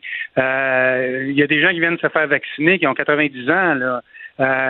c'est, c'est un grand risque pour eux aussi d'être, près de gens qui, qui, ont possiblement la COVID. C'est pour ces gens-là qu'on le fait. Puis en même temps, pour protéger les équipes, hein, c'est pas c'est pas facile de, de, porter le masque dans les équipes en permanence, mais ça a fonctionné depuis deux ans et demi. Euh, on n'a pas eu d'éclosion majeure dans les équipes en pharmacie. Euh, par contre, on a eu plusieurs cas euh, de contact à domicile, donc on, on, comprend bien que pour le moment, c'est aussi la, la meilleure solution de porter le masque parmi les employés, mais ça sera à revoir si jamais, encore une fois, hmm. le, taux de circulation diminue puis qu'on n'est pas si à risque que ça, euh, on, réévaluera. Mais pour le moment, c'est cette ligne-là qu'on tient. Et les gens, ben, qui choisissent d'aller, qui sont vulnérables, qui choisissent d'aller dans, la boutique, mais c'est leur choix. Euh, des fois, ils n'ont pas le choix de venir euh, dans l'officine parce qu'ils sont malades ou ils ont, besoin d'avoir un accès aux médicaments ou aux services. Fait que ces gens-là, on ne veut pas les pénaliser. Vous m'avez bien dit que dans le cas des employés de pharmacie, tout le monde garde le masque au comptoir photo, à la caisse d'en avant, euh, n'importe où dans les allées, euh, pas juste dans l'officine. Tous vos employés vont porter le masque tout le temps encore? Oui, pour le moment, oui, parce que euh, tout le monde est en contact. Là, même s'ils sont sur le plancher, ils ont les mêmes heures de repas, les mêmes salles de bain, etc. Donc, compte tenu de la circulation, encore une fois, c'est mieux comme ça. Mais ça sera éventuellement à repenser, à revoir. Mais pour le moment, là, la recette fonctionne, même si ça ne fait pas l'affaire de tous. Euh, mais quand je parle aux employés, plusieurs d'entre eux, d'entre eux aussi, euh, il y en a parmi nos employés qui sont vulnérables aussi, mais plusieurs d'entre eux souhaitent mmh. continuer à porter le masque. Euh, d'autres préféreraient que ça soit autrement, mais c'est une question de temps aussi, hein, puis une question de, circulation, encore une fois, du virus dans la population. C'est la même chose dans nos pharmacies. À date, on avait des cas, mais si personne n'avait eu le masque, il y a un laboratoire qui aurait, qui aurait arrêté de fonctionner assez rapidement, ce qui n'a pas été le cas en deux ans et demi. Fait qu'il faut être plus prudent, un peu plus prudent que passé, euh, compte tenu que c'est des milieux de soins où, une pharmacie peut pas, on peut pas aller ailleurs qu'à une pharmacie pour avoir son service. Là. Euh, et, à ce moment-là, faut, faut être plus prudent que passé, mais c'est aussi une question de temps. Question sur un tout autre sujet, les, euh, les tests rapides, les autotests. Euh, bon, au début, c'était la folie. Euh, les gens faisaient la file. Les pharmaciens les pharmaciens n'étaient pas capables de fournir à la demande. On en est où présentement? Parce que il y a encore beaucoup de COVID qui circulent. Il n'y a pas une semaine qui se passe sans qu'on entende parler de quelqu'un bon, qui s'est testé, c'est sorti négatif, positif, mais les gens qui, qui, ont des enfants à l'école, les gens qui circulent dans la société et, sont en contact, euh, doivent se tester. Est-ce que ça, ça a pris son cours? Vous en avez en masse, toutes les pharmacies en ont. Euh, est-ce qu'on en distribue quand même en quantité euh, considérable encore à chaque, chaque semaine? oui, c'est sûr qu'on a connu moi, j'ai jamais connu ça dans, ma carrière. Un, manque d'approvisionnement aussi, aussi grand compte tenu d'une demande. Là, effectivement, on a eu des fils, des fils avant les heures d'ouverture. Ça a été assez difficile pour la population et pour nous à gérer, mais on a profité de, de l'entre-deux vagues, si on veut, entre la cinquième et sixième, pour se réapprovisionner. réapprovisionner. Ça s'est calmé au niveau de la demande. Euh, donc, on a continué à en recevoir, en en, stocker dans les pharmacies, en stocker chez les grossistes. Et lorsque la sixième vague est arrivée, bon, on, en avait suffisamment pour tout le monde. On en a euh, donné beaucoup. On continue à en donner beaucoup, mais, mais c'est un bon, euh, c'est un, un, une bonne façon de, de, de, voir comment ça circule parce que ça, effectivement, ça se calme au fur et à mesure que les cas diminuent. Donc, moins, on en passe moins mais on en a passé beaucoup dans les dernières semaines et tous les pharmaciens du Québec, sauf à des moments ponctuels, là, en attendant une commande, en ont eu suffisamment. On a même été capable d'en offrir aux gens euh, qui, qui, en avaient pas là, au comptoir pour leur dire ben assurez-vous d'avoir une boîte avant d'être d'être avant d'être symptomatique pour pas avoir vous déplacer, pour pouvoir vous tester rapidement. Fait qu'on a, on a réussi à faire ça même au cours de la sixième vague. Euh, et, je dirais que c'est pas mal. Ça roule très, très bien. Euh, maintenant qu'on n'a plus de problème d'approvisionnement, la, distribution n'est plus un enjeu pour nous et, tout le monde qui en veut euh, en reçoive. Benoît Morin, merci d'avoir été là. Au revoir. Merci, M. Dumont. Bonjour. Les vrais enjeux, les vraies questions. Les affaires publiques n'ont plus de secret pour lui. Mario Dumont. Vous avez 24 minutes dans une journée. Tout savoir en 24 minutes. Pour s'informer et comprendre en 24 minutes, ici Mario Dumont, en compagnie de Vincent Dessureau, des studios de Cube Radio, la station d'affaires publique de Québecor. Voici Tout savoir en 24 minutes. Tout savoir en 24 minutes. Une opération de recherche et euh, sauvetage est en cours, euh, bon, enfin cet après-midi à Sainte-Adèle, dans les Laurentides, pour retrouver une adolescente qui aurait chuté dans la rivière du Nord et qui aurait été emportée par le courant. Euh, une histoire qui inquiète beaucoup dans le secteur, là, un événement qui s'est produit vers midi 30 jeudi. on parle d'amis qui se trouvaient sous le pont de la rue Roland. Une école, l'école pas loin. Dine. C'est pas s'asseoir sur, sur une roche lorsqu'on comprend. Là. Elle est sur une roche et aurait visiblement perdu pied, se trouve dans la, s'est retrouvé dans la rivière. Euh, ses amis auraient tenté de lui venir en aide, mais sans succès. Quand même, on voit les images, euh, quand même un fort courant dans ce secteur-là. On parle d'une jeune fille de secondaire 4. Euh, plusieurs policiers ont été dépêchés sur les lieux. L'hélicoptère de la Sûreté du Québec, on voyait nos collègues de l'hélicoptère TVA qui étaient, qui, qui survolaient la rivière aussi dans la dernière heure. Pour l'instant, pas de, de, développement par contre. Alors, on parle d'une situation très inquiétante. Ouais. C'est le la, ligne mince pour tous les parents, tu sais, mettons, probablement que tu quelqu'un l'avait vu, ben, c'est pas vraiment dangereux. Là. Ils sont, des jeunes, ils sont bien tranquilles, ils sont assis sur une roche, euh, ouais, sur le bord de la rivière. Mais tu sais, bien des parents, un peu plus parents poules, diraient Non, non, non, non, c'est dangereux, là. C'est vraiment dangereux, la rivière, tout ça. Puis là, un autre dirait ah, non, il faut les laisser vivre, là. Il faut pas capoter, tout, est dangereux, puis tout ça, ils sont assis tranquilles, c'est une roche, ils jasent en attendant. Ils prennent l'air, il fait beau, ils en profitent en attendant de retourner à l'école. Puis c'est, c'est aussi ça le danger, c'est que des affaires, tu sais, un accident, c'est tellement, c'est tellement con, c'est tellement bête, tu sais, elle a pas fait une cascade de malades une compétition internationale de cascade. c'est ça que je sur le bord d'une rivière du genre, euh, je suis le premier à courir sur le bord des roches. Euh, non, non, je sais de l'eau, là.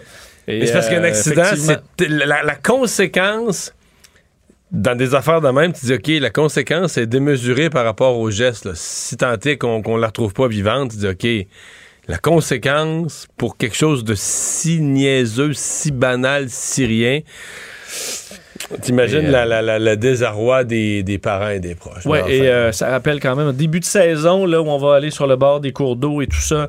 Euh, ben, un rappel à la prudence. Euh, on se souvient que l'été dernier, ça avait été un- quand même un lourd mo- bilan. mauvais été de Euh, noyade, ouais, ouais, ouais. Opération toujours en cours. Euh, des perquisitions également qui sont en fait qui se sont produites aujourd'hui. Une arrestation reliée visiblement à ce qui s'est passé à Laval. C'est la police de Laval qui a mené aujourd'hui une importante opération policière qui visait au moins un individu qui a été arrêté et deux perquisitions qui ont eu euh, cours en sol lavallois et à Terrebonne.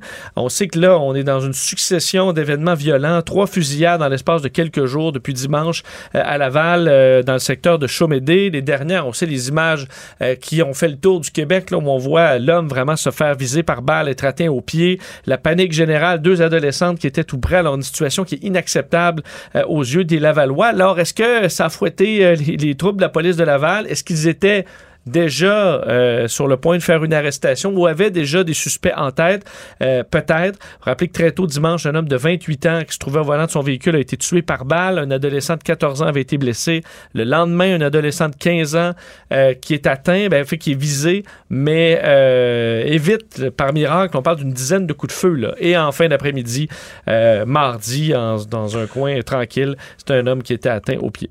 Mais il y a une pression, là. on imagine qu'il y a une pression considérable sur les policiers, parce que ça devient, euh, ça devient malaisant pour les élus, là, de répéter, ouais, ouais, oui, euh, il doit une pression considérable sur les policiers pour faire quelque chose, trouver quelque chose, arrêter quelqu'un. euh, Ouais, parce que en, si lien, en lien si par- différents camps qui commencent à se tirer dessus, ben là, c'est une vengeance après l'autre. Tu te retrouves avec une multiplication des événements du genre. Euh, donc, il faut que la police fasse des arrestations. Au moins, euh, bon, des perquisitions peuvent mener aussi à d'autres arrestations, parce que pour l'instant, on parle d'une seule personne. Et toujours dans le, bon, dans le domaine des violences, mais des actes violents, celui-là euh, de nature différente, qui a eu lieu à l'île des Sœurs, un homme de 31 ans qui a été tabassé, ligoté, menacé d'une arme à feu, alors que sa conjointe, elle, a été attachée et placée dans une salle de bain. Un scénario de film d'horreur euh, est survenu euh, donc cet avant-midi dans une tour à condo euh, l'île des Sœurs. On s'entend que c'est un coin assez tranquille normalement. Les événements qui se sont produits vers 10 heures au 29e étage, euh, donc très un gratte-ciel, très haute tour à condo sur la rue de la Rotonde. Selon ce qu'on peut comprendre, les deux suspects euh, auraient sonné pour parler de dire qu'on- qu'ils avaient une livraison de colis à faire en main propre. Parce que c'est un bloc chic, euh, sécurité, gardien de sécu- sécurité, donc tout est barré, gardien de sécurité de surcroît. Euh, et là, donc, mais quand tu sonnes, écoute, on a une livraison, tu es obligé d'avoir votre signature ou quoi que ce soit. Alors, ils ont pu pénétrer à l'intérieur de l'édifice, cogner à la porte, et lorsque l'individu, l'homme, a ouvert la porte, il a été frappé en plein visage, et là, ben là, tabassé, ligoté, menacé par une arme à feu. Euh, L'acte semblait viser un mot de passe. Alors, euh, on, lui demandait, exigeait de révéler un mot de passe pour aller chercher quoi, ça, on le sait pas. Euh, un des suspects, au moins, avait une arme à feu. La femme n'a pas été blessée. On s'entend qu'elle a vécu tout un choc, mais le conjoint, lui, s'en est sorti euh, très amoché. On le voyait là, en civière, enrubanné. euh, Vraiment, euh, il a goûté. Euh, les suspects ont pris la fuite, n'ont pas été retrouvés. Je vais vous faire entendre un porte-parole du SPVM qui explique un peu ce qui s'est passé et quelques gens du voisinage qui étaient bien surpris de voir un tel niveau de violence dans leur quartier. cogne à la porte, demande à parler à un individu en particulier. Lorsqu'un individu se présente, euh, le frappe, le ligote, lui demande euh, quelque chose avant de quitter les lieux. Alors les deux suspects, on parle possiblement de deux hommes, possiblement deux hommes de race blanche. Bah, c'est assez rare, heureusement, mais ça prouve que la sécurité existe nulle part. À l'île des Sœurs, ça se produit, pourtant c'est sécuritaire? Oui, c'est très sécuritaire, mais euh, regardez, on dit ça, mais Vraiment euh, inquiétant, parce que quand même l'île des Sœurs, c'est connu par... C'est un quartier qui est vraiment très, euh, très calme. Sur le choc? C'est hyper tranquille habituellement. Euh, vraiment, je suis sur le choc. Il fait à noter, euh, assez particulier, le crime qui s'est produit au- dans, dans le même édifice où, euh, en 2020, en septembre 2020, dans le stationnement souterrain de l'immeuble, une femme avait été étranglée à mort dans un crime violent, euh, toujours inexpliqué. Alors, dans le même, euh, dans le même coin. Probablement, écoute, euh, probablement un hasard, euh, aucun Oui, lien entre les tout à deux. fait, mais tout un quand même. Il y a enquête. Bilan de la COVID aujourd'hui, euh, bilan de 25 décès euh, quand même au Québec, quoique les hospitalisations sont toujours en baisse, moins 36, moins 2 aux soins intensifs. Je voyais qu'aux États-Unis, on a passé quand même un cap euh, psychologique assez majeur, le cap du million, million Ouais, de décès. Je, je sais pas qui c'est le, le- le compte officiel du Ouais. gouvernement parce que les sites là Donnaient les- depuis quelques jours. plusieurs jours. Là. John Hopkins l'avait passé, Waldometer des qui compile de toutes sortes, de- quand même scientifiquement, elle avait Oui. passé le million depuis un C'est juste que le- les comptes des différents endroits se sont un petit peu euh, détachés euh, dans, les, Ouais. dans la dernière année, disons. Alors certains, mais pour ça que, le, disons, quand le dernier, euh, le plus conservateur dit un million, c'est que ça fait... C'est un million là, de morts aux États-Unis. On s'entend que si on avait le compte complet, ce serait probablement plus que ça. Euh, mais c'est quand même euh, Joe Biden, il a fait référence aujourd'hui parlant d'un drame. Et euh, alors que nous, la pression COVID diminue dans les hôpitaux, ça diminue pas dans les urgences parce qu'on voit différentes problématiques. On sait euh, l'influenza, la gastro. Et dans les hôpitaux, c'est difficile au point où les employés de l'hôpital Maisonneuve-Rosemont ont manifesté aujourd'hui devant l'établissement, euh, dénonçant la situation, disant que le ministre Dubé euh, dit que tout va bien alors que ce qu'on vit, euh, c'est pas du tout ça, qu'il vit dans un monde de licorne. C'est ce que disait euh, Denis Cloutier là, euh, du, du On, on- entend souvent ça, des, souvent ça des syndicats. Mais toi, est-ce que tu as souvenir d'avoir entendu dire, Christian Dubé, là, Tout va bien dans le Ben, meilleur des mondes. Non, il veut faire une refonte majeure. Ben, il me semble qu'il dit toujours euh, c'est très très difficile, tu comprends? Il, il me semble qu'on l'entend juste dire ça, là, comment c'est difficile, pis les cas de COVID qui s'ajoutent, puis on en arrache, puis notre personnel est tabou. Il me semble que c'est juste ça. Il pas fait de cocktail pour fêter le. Que tout va bien. le- Ouais. Non, mais c'est ça. J'ai ent- j'ai entendu cette réaction-là. Le ministre nous dit que tout va bien. C'est- ah, il me semble que c'est pas pas ça ce qu'il que tu nous dit. Là. On déleste un peu moins. Oui, oui, c'est ça. Peut-être qu'il fait pas exprès pour tout noircir non plus, mais je l'entends pas dire que tout va bien. faut dire, euh, par contre, que les taux d'occupation sont vraiment, vraiment élevés. Euh, entre autres, à Montréal, le CHUM, 159% euh, Maisonneuve-Rosemont, justement, 144% euh, L'hôpital général juif, 179 euh, Donc, Royal Victoria, 185% Et là, c'est pour la région de Montréal. Dans les autres régions du Québec, plusieurs endroits où c'est extrêmement... euh, Donc, il est extrêmement fortement recommandé de ne pas être malade. Pas être, pas être malade. Quoique Mario, quand même, avec les, nouveaux, euh, les nouvelles façons de rencontrer un médecin, euh, entre autres avec les, les- les- les nouvelles plateformes, euh, les beaucoup de, de médecins maintenant au téléphone et pour des petites consultations euh, simples. Ça, ça peut se faire quand même assez rapidement. Donc, c'est des voir. outils à ça- apprendre à utiliser le plus Est-ce que possible. ça désengorge vraiment? On verra. Tout savoir en 24 minutes. Un mot sur, euh, sur euh, ce qui se passe dans, devant, les, euh, devant les tribunaux dans le procès de Carl Girouard, donc l'assaillant, le tueur de l'Halloween, l'assaillant au sabre. Ben là, on sait, les plaidoiries des avocats des deux parties sont complétées. Aujourd'hui, c'était les directives du juge Richard Grenier qui commençaient. On se prépare là, à la délibération des membres du jury. Ça va commencer lundi. Il faut dire d'ailleurs, on n'a fait qu'une partie des directives parce qu'on voulait envoyer le jury profiter du beau temps. Euh, je pense qu'il il mérite aussi, alors pouvoir partir un petit peu plus tôt Mais il aujourd'hui. me semble que une- je dis pas que c'est une mauvaise préoccupation, c'est une belle délicatesse du juge, mais il me semble que c'est rare. D'habitude, le juge va dire, ben, je les enferme quand la dernière journée que ça finit, je les enferme, puis ils, sortent quand ils sortent. C'est que c'était déjà prévu que euh, ça commence lundi, les délibérations. On devait se revoir un peu, et là, il dit Je vais finir mes directives lundi matin avant euh, la. la- Donc, ils ont un le aujourd'hui, Alors, ils jusqu'à ont un journée aujourd'hui. Alors, ça changeait, je pense, pas grand-chose. Euh, et là, euh, il a donc euh, expliqué plusieurs choses. là. De un, expliquer au jury qu'il n'y a pas de place à l'acquittement dans ce dossier-là. L'accusé a admis avoir causé la mort de deux personnes, François Duchesne et Suzanne Clermont en a blessé cinq autres. La question au centre, c'est le verdict de non-responsabilité criminelle pour cause de troubles mentaux, les possibilités de verdict de meurtre au premier degré, deuxième degré, homicide involontaire. Ça, il ne l'avait pas encore expliqué au moment où, euh, euh, bon, au moment où l'on se parle. Ça se finira également lundi. Et euh, tout le dossier des experts, parce que là, on a eu trois experts, deux de la couronne et de la défense. Et ceux de la couronne et de la défense n'ont pas le même discours du tout. On se souvient qu'entre le docteur Gilles Chamberlain, psychiatre de la défense, et euh, le docteur Sylvain Fauché de la couronne, ben, on a deux versions. Là. Un qui dit souffre de schizophrénie, est en plein désir, délire psychotique au moment du drame, ne pouvait pas distinguer le bien du mal. Et l'autre dit non, il avait des fantasmes malveillants, il est en quête narcissique, mûrement réfléchi, euh, et ça savait ce qu'il faisait. même sur le fait qu'il a réfléchi en cours de route, en cours, de- entre les, les, les, les agressions, il a réfléchi à Tout à fait, il s'est rendu compte à un moment donné que ça, ça- ça- ça allait, Ouais. ça allait trop loin.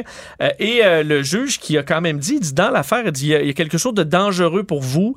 Euh, ce qui est dangereux, c'est ce sont des thèses appuyées sur des faits dont on n'est pas certain, des faits qui en preuve ne sont pas très solides et sur lesquels on bâtit un château de cartes. Il n'a pas dit euh, de quel côté il voyait peut-être ça. Mais est tenu à avertir les jurys de différentes manières. Alors euh, voilà, on verra, on pourra en reparler la semaine prochaine. Ce sera le moment des délibérations du jury. Un mot, euh, on revient sur Christian Dubé, le ministre de la Santé, qui aujourd'hui euh, fait référence à ce dossier de l'aide médicale à mourir.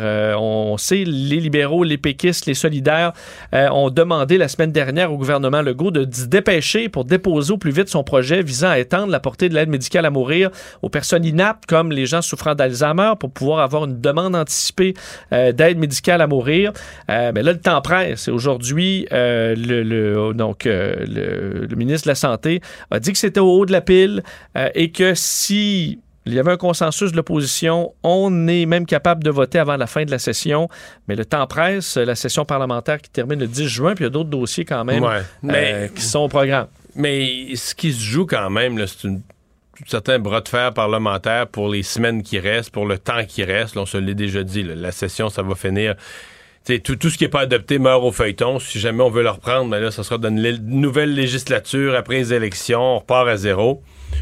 Moi, je pense que ça va être adopté. Je pense que l'aide médicale à mourir. T'as Véronique Yvon, en plus, qui se représente pas aux élections. C'est la logique, elle va mettre une grosse pression sur les autres. Euh, je pense pas que. Tout le monde est d'accord. là. Ouais, puis je pense pas que Christian Dubé va vouloir. Mais peut-être que la CAQ va utiliser ça pour dire regarde, là, nous autres, dans l'ordre, mettons, là, ce projet de loi-là, il vient après tel autre. Fait que là, si vous nous retardez le précédent, fait que Ça va être votre faute. C'est ça. Tout le monde met de la pression les uns sur les autres pour dire.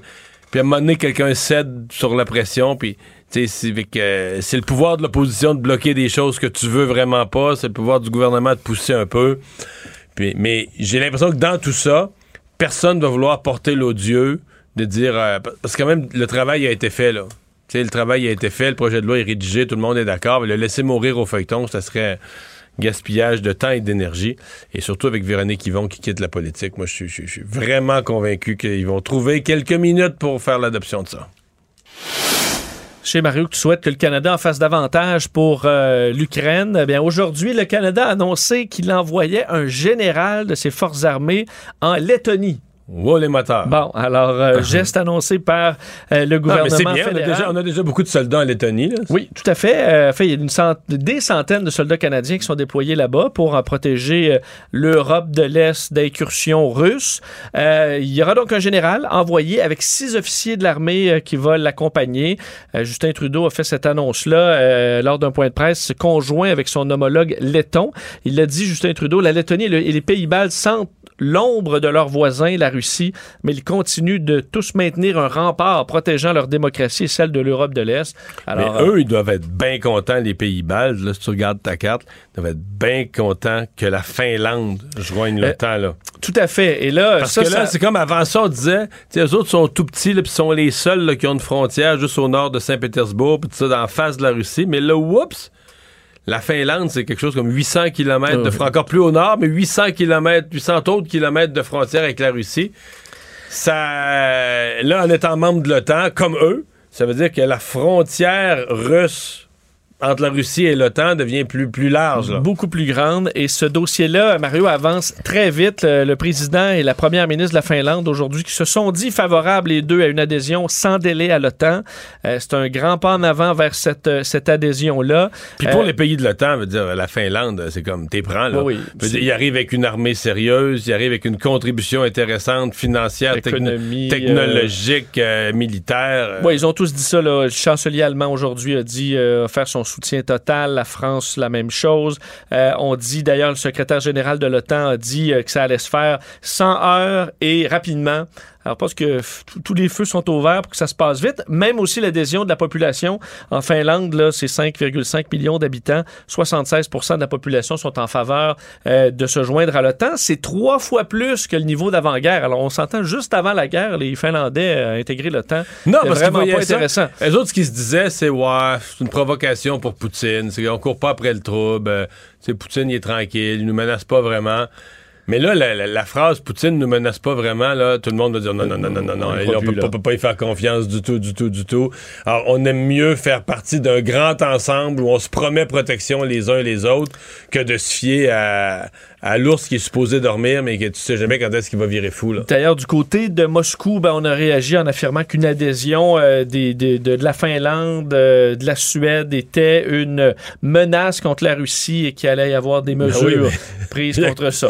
Il a raison. Oui, ben, Mais c'est une menace s'il attaque, je veux dire. la- non, je comprends, pas- menace lui- pas la il- Russie. Lui, il veut pas avoir le temps dans sa face, là. Non, c'est sûr. Puis là, euh, c'est une des raisons pourquoi il a fait l'attaque en Ukraine. Mais là, il va avoir le temps dans sa face plus au nord euh, avec la Finlande. là. Parce que la, la Suède, c'est quand même plus loin, là. Mais la Finlande, euh, c'est c'est- c'est directement. Puis- Ben oui. Mais évidemment, c'est toute la zone nordique aussi. là. C'est toute la zone où. Non, non, c'est des très mauvaises nouvelles pour Vladimir Poutine. C'est tout ce qu'il voulait pas accomplir. Là. Bonne nouvelle, euh, dans le monde scientifique, Mario, on nous promettait depuis C'est une plusieurs bonne jours maintenant. pour toi, ça. Ben, on nous promettait depuis plusieurs jours une nouvelle majeure. Enfin, on disait une nouvelle astronomique, mais une nouvelle majeure astronomique. C'est une grosse nouvelle. Parce Non, que c'est une anti-nouvelle. C'est rien, c'est le vide. Ben, c'est pas le vide. C'est, ça a l'air du vide, mais c'est pas le vide. C'est qu'on peut pas le voir. Un trou noir.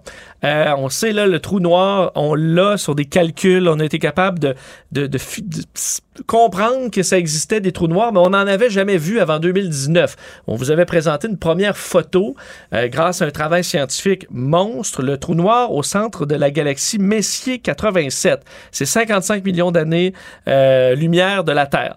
Mais là, ce qu'on a réussi à faire et présenter ce matin, c'est une photo de notre trou noir, à nous. Notre galaxie, la Voie lactée. Sagittaire A. C'est que nous, on tourne là, dans la galaxie.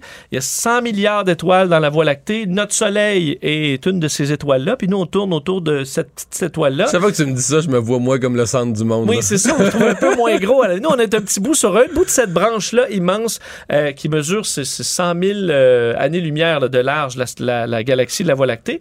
Et on tourne autour de Hey, quoi? Trump, là, quand il entend ça, ça doit être penser qu'il est, petit, est- si, est de même. Là. Bon, effectivement. Mais là, tout ça, là, tout ça tourne autour d'une affaire qu'on n'a jamais trou vue, noir. un trou noir. Et là, on vient de présenter les- la première photo de ce trou noir-là, euh, qui vient en quelque sorte, et l'intérêt scientifique, c'est de confirmer que nos théories sur Terre sont bonnes. Je vous fais entendre euh, là-dessus un expert du planétarium euh, Rio Tinto à Montréal, qui explique un peu l'intérêt scientifique de cette photo-là, qui est ultimement pas super belle, mais qui a une grande valeur quand même. les images des trous noirs avaient déjà été simulées avant par les théoriciens et ces images-là en fait qui ont été simulées sont venues ont été confirmées par l'image qu'on a obtenue ce qui montre hors de tout doute que le- la compréhension que l'on a et la force en fait de la théorie de la, gra- de la relativité générale d'Einstein plus de 100 ans est vraiment très très solide Bon, et là, j'ai deux, deux, deux derniers chiffres. Je t'ai donné beaucoup de chiffres.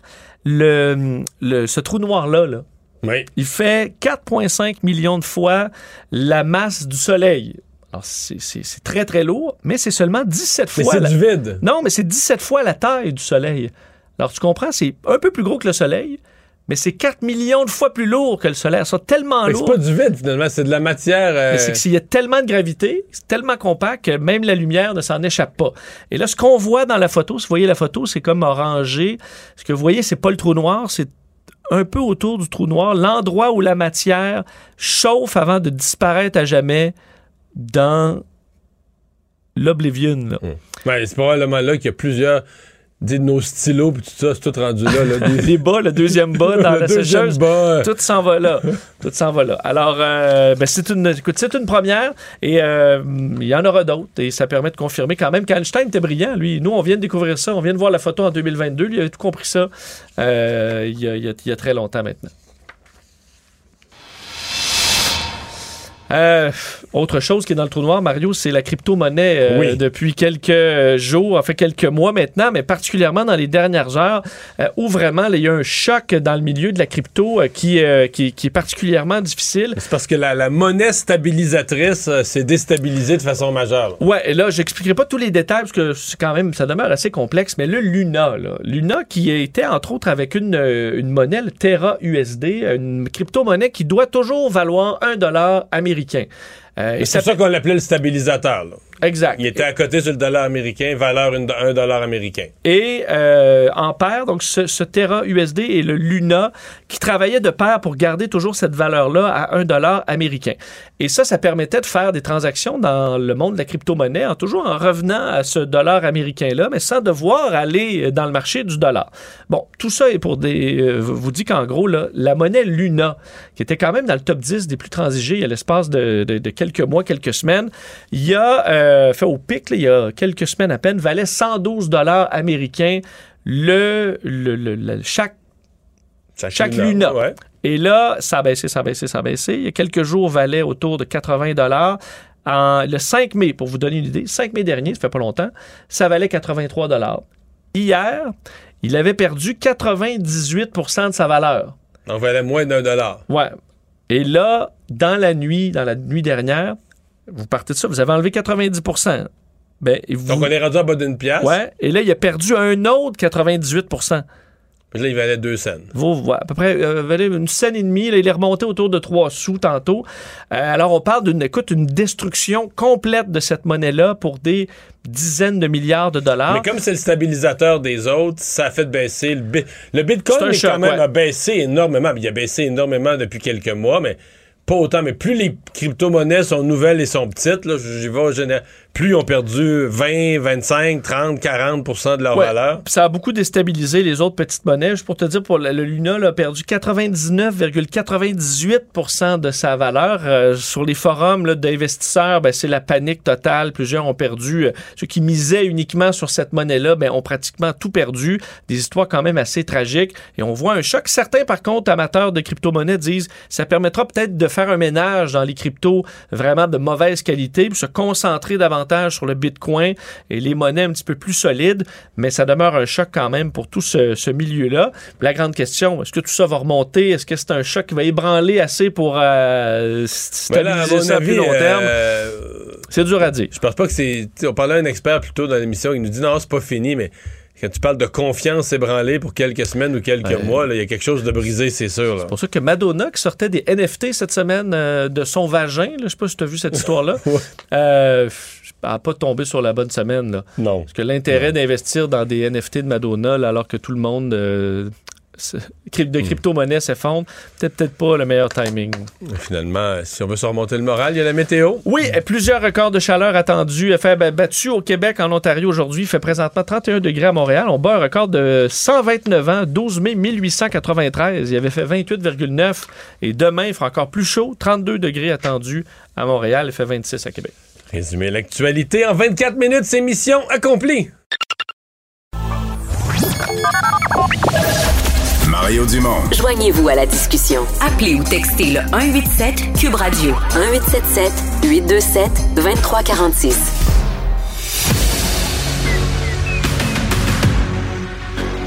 Emmanuel Latraverse. J'ai pas de problème philosophique avec ça. Mario Dumont. Est-ce que je peux me permettre une autre réflexion? La rencontre. Ça passe comme une lettre à la poste. Il se retrouve à enfoncer des portes ouvertes. Là. La rencontre Latraverse Dumont.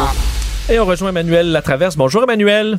Bonjour. Bonjour. Alors, le premier ministre François Legault euh, parlait euh, aux gens de l'UMQ et s'est trouvé, euh, ma foi, euh, dans une situation. bah, disons, c'était plutôt tendu avec certains d'entre eux, incluant le maire de Québec, euh, Bruno Marchand. Fred, Fred, Fred, Fred. Écoute, il faut que vous voyiez le reportage de notre collègue Claudie Côté.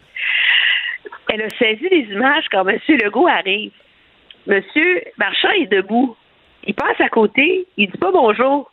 Il va serrer des mains à plein de monde. Puis là, il revient vers la table, puis il se rend compte que là, il est obligé de s'asseoir à côté de Bruno Marchand. Il reste debout, l'un à côté de l'autre, sans se parler. Écoute, c'est tellement malaisant, la séquence d'images, là, c'est comme.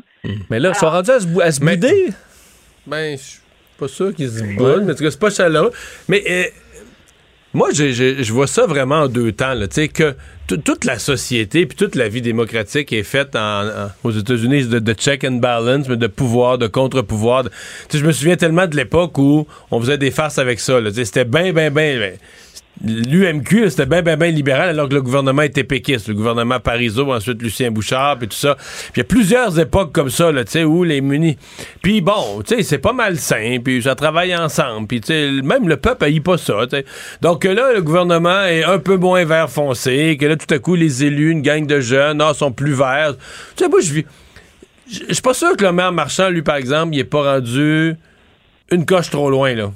Parce que les autres maires, là, oui, l'aménagement du territoire, les changements climatiques, il n'y en a aucun autre là, qui a fronté le gouvernement comme ça, insulté quasiment le gouvernement à sa place publique. Tu sais, euh, les autres ont été beaucoup plus prudents, beaucoup plus délicats à jouer leurs cartes.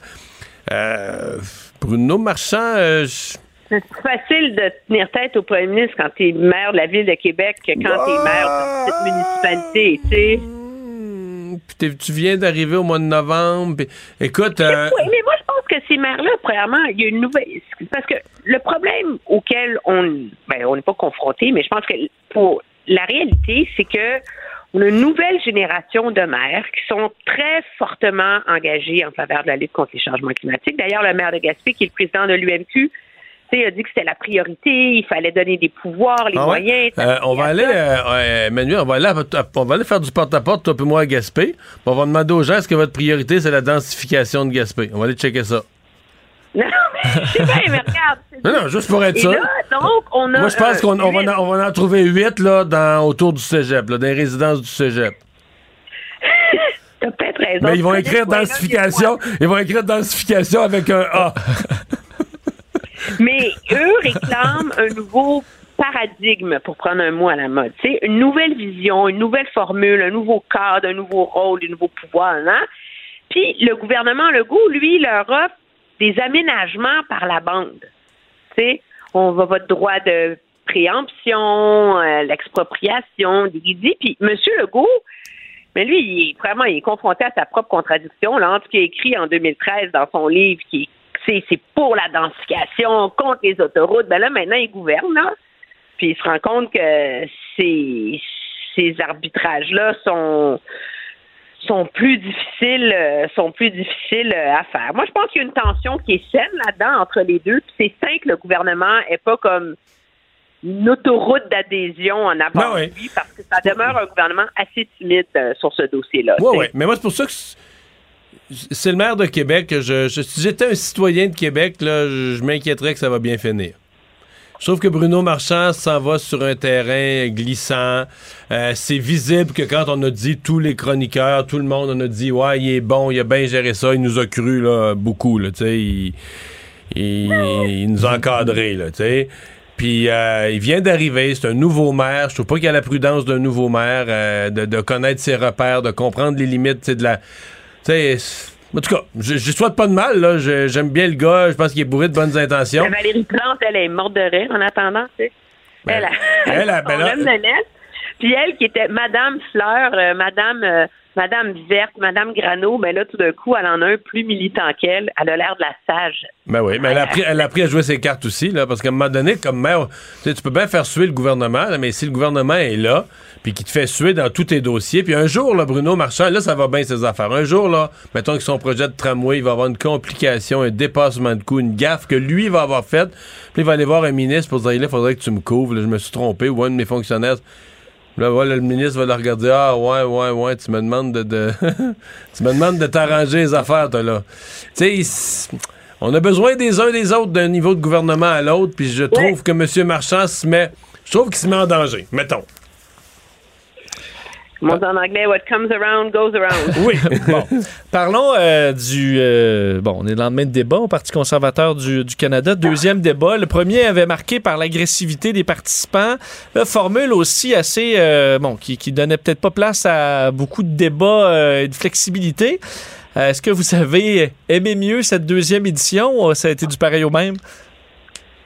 Non, c'est tellement pas sérieux. Je veux dire, c'est hallucinant, là. C'est comment tu peux demander vraiment là, à des gens de répondre en 15 secondes? La gestion de l'offre en 15 secondes. L'Ukraine. une zone, un, un no-fly, une zone euh, d'exclusion aérienne en Ukraine en 15 secondes. L'avortement en 15 secondes. Seuil d'immigration à 400 000 au Canada en 15 secondes. 2% de, du PIB pour euh, la défense en 15 secondes.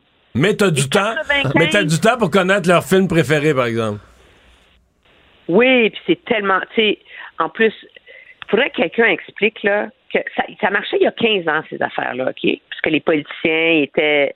Mais là, moi, quand j'entends sérieusement Pierre Poilievre me dire que son politicien préféré, c'est Wilfrid Laurier, puis qu'il est en train de lire le livre Les 12 règles de Jordan Peterson, qui est comme le site intellectuel libertarien euh, de droite anti-woke, là. Tu sais, là, tu dis, bon, ben, oubliez ça, les amis, là. C'est c'est- c'est du n'importe quoi, là. C'est pas Ouais. sérieux. Mais moi, j'ai quand même appris des choses. Écoute, c'est, c'est toute ma biographie qui s'est réécrite. Parce que là, moi, je pensais avoir eu en face de moi un Jean Charest, dont j'avais compris, en tout cas, une certaine, un certain nombre de politiques, puis tout ça. Puis je pensais que c'est moi qui étais plus à droite à l'époque. Mais là, la- la réécriture de l'histoire, c'est pas ça pantoute qui est arrivé, là. Durant toutes Ben ces non. années, durant toutes ces années, Emmanuel, là, de 2003 et suivante, Jean Charest a gouverné tout le temps comme un conservateur, là. Mais toi, t'étais trop de gauche ou? Je ne sais plus, là, je ne sais plus que- qu'est-ce qui était quoi, là. Faudrait que je réécrive ma version. mais faut quand même le faire, là. Il a dit que c'est grâce à lui que François Legault a hérité d'un surplus. Oui, parce qu'il prend tout Oui, le mérite. Il prend tout le mérite. le- le- Tu sais, le trio, Létard, Couillard, euh, puis Martin, voyons, Coiteux. Martin Coiteux. Il prend le crédit pour la job qu'ils ont faite. Il dit que c'est grâce à lui qui avait mis les bonnes bases, puis tout ça. lui et son successeur, là, mais c'est vraiment dans l'élan. C'est dans l'élan, oui. Ah, Il est hilarant. là. Mais il réécrit tout son mandat. Tu sais, lui, il était pour euh, les, les, les registres des armes à feu. Moi, j'étais contre ça. Plein d'affaires, plein, non, plein, non, plein. non, ça c'était juste pour faire plaisir aux policiers. Non, mais je le sais, Emmanuel, mais ça n'est pas possible. Il réécrit, il réécrit toute, toute, toute sa présence, sa présence politique sur la scène québécoise. là. Il la réécrit complètement, une nouvelle version de l'histoire. Puis tout ce temps-là, ce qu'il faut comprendre, là, c'est que lui, là, il était au fond de lui, il était conservateur. Parce qu'au Québec, il n'y a pas de parti conservateur, là, mais il était conservateur. Mais tu sais, la vérité, c'est que non seulement il n'était pas du tout conservateur, mais il, il- il- il jugeait même, je pense qu'on s'est déjà parlé de ça, il traitait même ça de suspect quand moi, mettons, je disais une phrase en bien des conservateurs, là. Tu sais, il faisait l'annonce Family Prix, là, Ah, comme quoi t'as été vu avec les conservateurs. C'est de droite. Ben oui, c'est suspect, c'est du mauvais monde, les conservateurs. Donc, il était, il était quasiment un anti-conservateur. Mais, moi, je trouve que tu sais, j'ai pas j'ai pas couvert Jean Charest, j'étais à Ottawa dans, dans ces années-là, etc. Mais vu de l'extérieur, commence à trouver ça malaisant. C'est comme il est il est il est pour réussir à convaincre les conservateurs qu'il a sa place dans ce parti et que quand il dit nous, c'est supposé être crédible, il en est à non seulement réécrire l'histoire, parce que moi, j'en reviens pas encore, l'histoire du surplus dont a hérité M. Legault, mais il est en train de désavouer son bilan et ce qu'il a fait. Et là, je comprends qu'il est bâti pour gagner. Si c'est pas être bâti pour gagner, c'est d'être un caméléon en politique, ben, OK. Ouais. Mais Mais c'est tout, un comédien quand même, dans le sens que, tu sais, quand il dit ça, là, là, là, moi je dirais, je l'écoute réécrire l'histoire, mais il le fait là, avec une passion puis une crédibilité. Puis, je veux dire, si tu mets ton cerveau à off, tu fais juste euh, regarder ça comme une bonne série, là, il est extraordinaire. Là, il s'emporte des effets de toche, puis là, à un moment donné, les yeux qui se froncent, il est comme fâché que quelqu'un ait laissé entendre que, puis il est, il est incroyable. là. Je veux dire, il y a d'une aisance à dire des choses qu'il croit pas, mais d'une aisance absolument spectaculaire. Sauf que son, son pari, je pense, la raison pour laquelle il assume, c'est de devenir la valeur refuge contre Poiliev. Parce que je pense que hier, Poiliev, il l'a frappé son mur. Là. Je veux dire, le crash des crypto-monnaies, on en parlait plus tôt cette semaine. Là. Ouais, ils l'ont tout tapé là-dessus, là. Puis il y a de la misère à s'en oui, tirer. mais- Là-dedans, ils ah, c'est la liberté euh, d'enfant. Il a recommandé il aux familles de- prémunir ouais. contre l'inflation. C'est ça. Ah, mais il dit que c'est pas vraiment, c'est pas vraiment ça qu'il voulait, qu'il Hey, voulait hey, dire. hey, hey. Il dit to opt out of inflation. Alors, Puis là, de vouloir mettre dehors le gouverneur de la Banque du Mais Canada. ça aussi, c'est un changement de politique majeur pour le Canada qui, qui tient à Mais l'indépendance que de sa Banque centrale. l'a promis en 93. Écoute, je relisais là-dessus. Jean Chrétien l'avait critiqué, il n'avait pas promis de le mettre dehors. Puis dans ses mémoires, Paul Martin et Jean Chrétien, les deux dans leur mémoire, disent qu'ils n'ont jamais eu l'intention de faire ça. Ça aurait été fou braque, là, pour la, la- la stabilité financière du Canada, la crédibilité internationale du Canada. Non, non, je comprends, mais c'est, c'est de, de toute façon, le problème, c'est qu'il y aurait un débat très intéressant à avoir sur le rôle de la Banque centrale, OK? Sur les erreurs de la Banque centrale. Et je pense qu'il y a bien des Canadiens, en tout cas ceux qui lisent le National Post, qui sont levés ce matin et qui ont vraiment avalé leur café de travers quand ils voient la numéro 2 de la Banque du Canada dit on fait des erreurs, mais on s'ajuste. Excusez-moi, les amis, là, c'est la vie des gens, c'est leur revenu, c'est, c'est Ouais, mais tout- les erreurs. tout euh, plus ce luxe-là. Mais il y a un débat intelligent à avoir. Moi, ce qui me désole, c'est qu'il soit réduit à des généralités et des demi-vérités. Et ça, c'est une recette qui, tu le sais, m'a toujours inquiété en politique. à suivre. Euh, Donc, prochain débat qui sera à Montréal et en français. Bonne chance. Dans deux semaines. oui, merci, Emmanuel. À demain. Bye.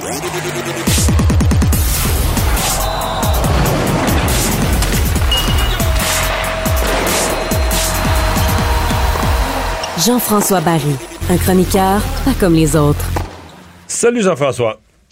Bonsoir, messieurs. Mais là, plus on a de l'échantillon concret de, de- de l'éventuel potentiel premier choix Shane Wright, plus on le veut, non? Mais ça, ça me Il fait bien les choses. La première fois que tu m'en as parlé en bien, Jean-François, j'avais l'impression que tu étais à contre-courant d'une espèce de. non, mais d'une espèce de petit chiolage qui s'était installé parmi les, les commentateurs sportifs. Mais là, ce qu'on voit de lui, il accueille un journaliste, quelques mots en français, beau sourire, il a une belle personnalité. Mais je ne sais pas, il a l'air de. Tu le veux, là? Ben, totalement. Puis j'ai pas entendu aucun de ses entraîneurs ou euh, quelqu'un qui l'a côtoyé à Team Canada émettre un doute sur euh, Shane Wright. Et hier, euh, non seulement il avait appris quelques mots de français pour nous, nous souhaiter un beau bonjour en début d'entrevue, mais moi j'ai moi j'ai aimé ce que j'ai entendu. Là. Il a le goût de venir jouer à Montréal. Tu vois que c'est un jeune à cause de son titre qu'il a eu de joueur d'exception, qui est habitué d'être devant les caméras. Parce que Montréal, c'est un marché particulier. Là.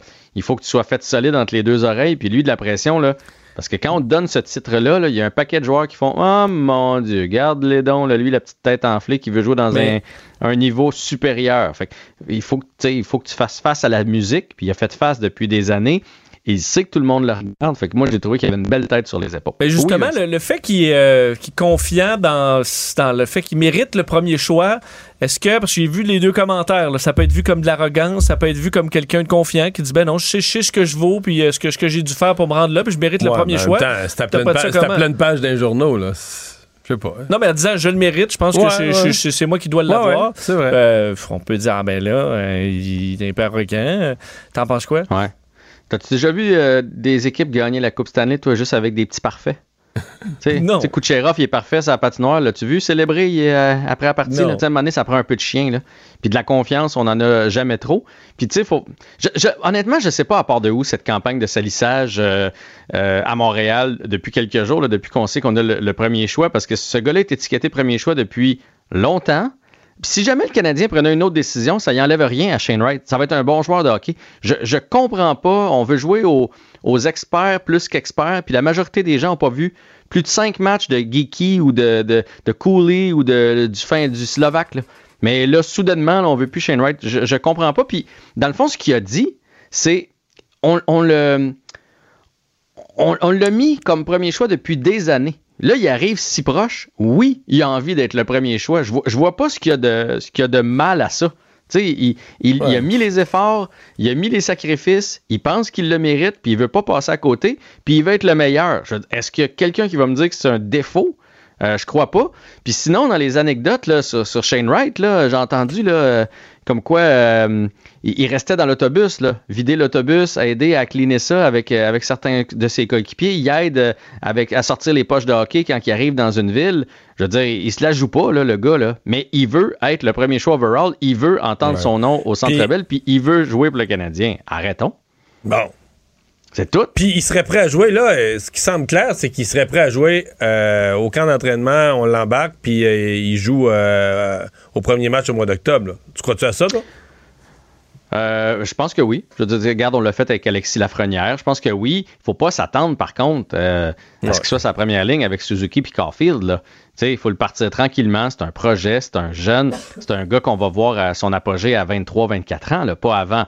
Euh, si jamais, je pense que Hughes et Gorton vont être patients avec lui. Si jamais on sent qu'il n'est pas prêt, on va le retourner junior, euh, vivre les championnats euh, des moins de 20 ans encore une fois.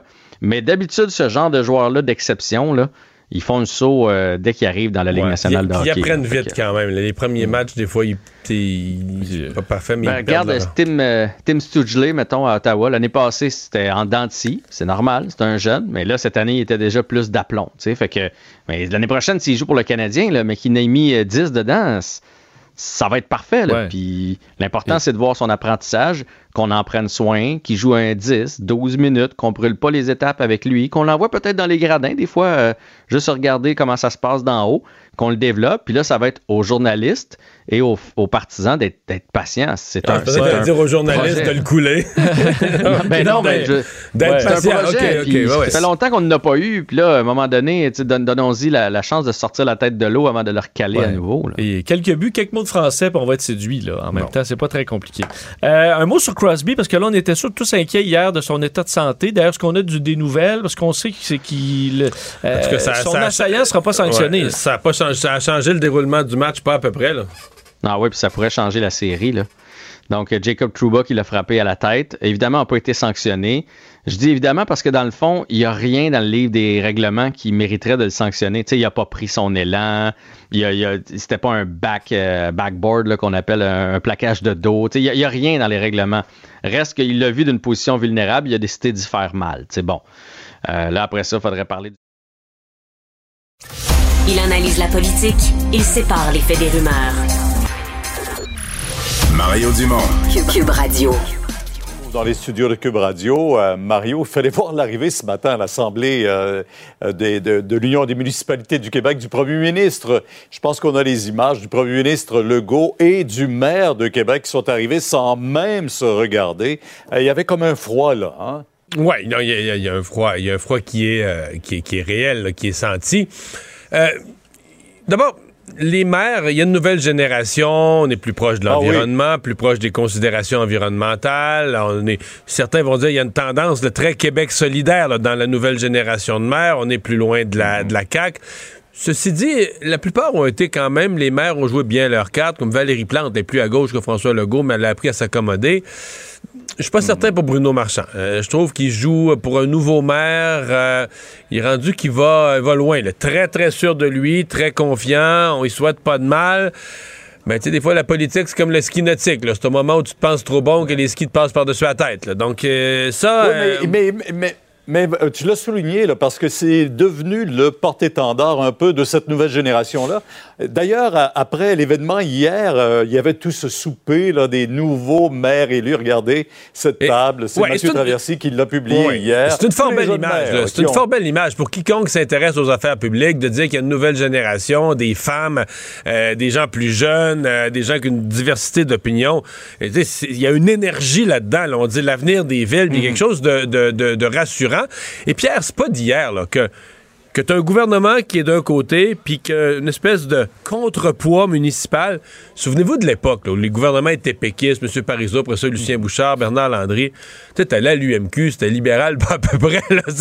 puis c'est correct. C'est, c'est, le, public, la population déteste pas ça, là, qu'il y a différentes uh-huh. forces, puis que ils marchent pas tous ensemble. ils se surveillent les uns les autres. Donc, il y a quelque chose qui peut être correct là-dedans. En même temps, les maires euh, oui, oui, la, densification, oui, l'environnement, les changements climatiques. Mais tu sais, j'entendais le maire de Gaspé.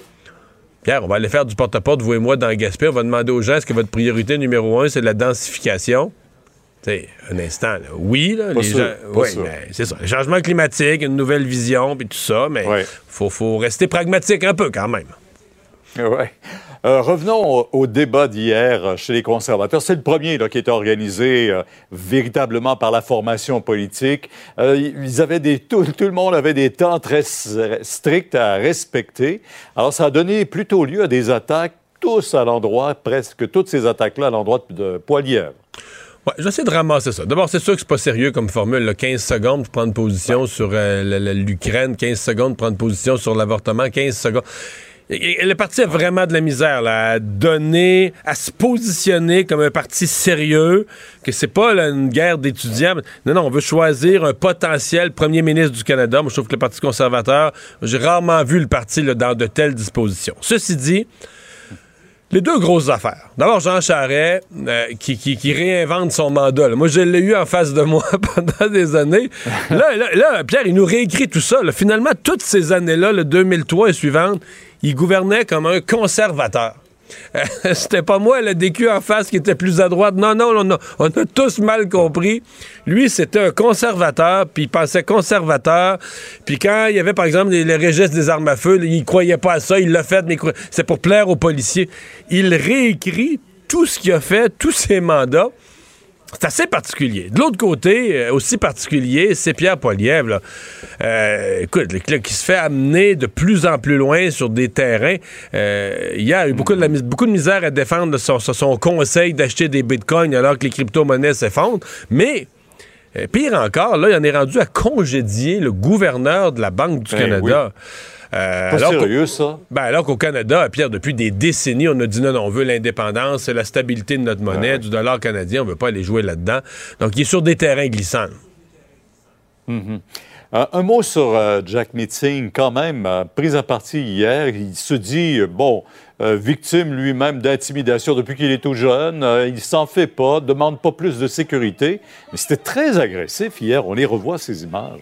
Pierre, c'était une agression verbale d'une violence inouïe. Il n'y a pas de saleté qui n'y ont pas été dit. On est à la limite de l'agression physique parce que, tu sais, une agression Ouais. verbale, quand les gens te touchent, sont à côté sur toi, c'est plus des manifestants qui tiennent à une certaine distance, qui font valoir leur point de vue, là. Euh, c'est des doigts d'honneur. C'était franchement une scène désolante. Euh, je sais pas comment au Canada on peut euh, laisser notre climat politique. C'est pas normal qu'un leader d'un parti politique au Canada puisse pas aller faire ses événements en paix. Que des gens expriment leur opinion, c'est correct. Ça, c'est des sauvages.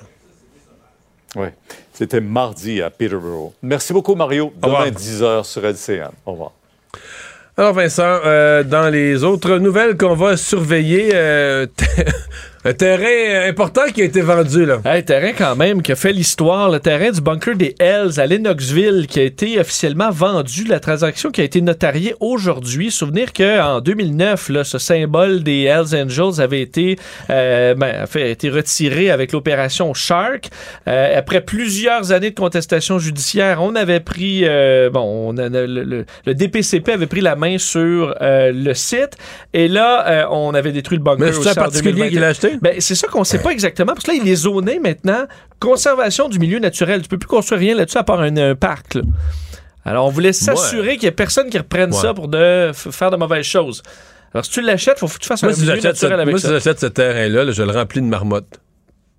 Pour qu'il pour qu'il creuse. Ben, on dit, Mario, qu'on a. sais pas ce que tu pourrais trouver dans les dentaires. Ben, on dit, on a vraiment passé au peigne fin au début des années 2000, ce terrain-là. Ah ouais? On s'attend à ce qu'il n'y ait pas trop de surprises. OK. Mais ça veut pas dire que ça Donc, on a pas. creusé un épisode, il n'y a plus une valise d'argent, il n'y a plus un coffre-fort caché. rempli d'or, euh, pas se poser. D'ailleurs, l'Association citoyenne des espaces verts euh, suggère de faire un, un parc avec une commémoration pour la mémoire des victimes d'actes criminels, ce qui est appuyé par Pierre-Hugues Boisvenu, entre autres. Alors, on verra la suite des choses, mais il n'y aura plus de bunker là. Là, il y a un paquet d'événements pour le jubilé de la reine, Elisabeth II. Oui, et avait lieu aujourd'hui la compétition de pudding. Euh, ça peut avoir l'air niaiseux, mais le concours de pudding, Mario, avait pour but de décider quel allait être le pudding de la reine. Euh, mais un peu à vie, là.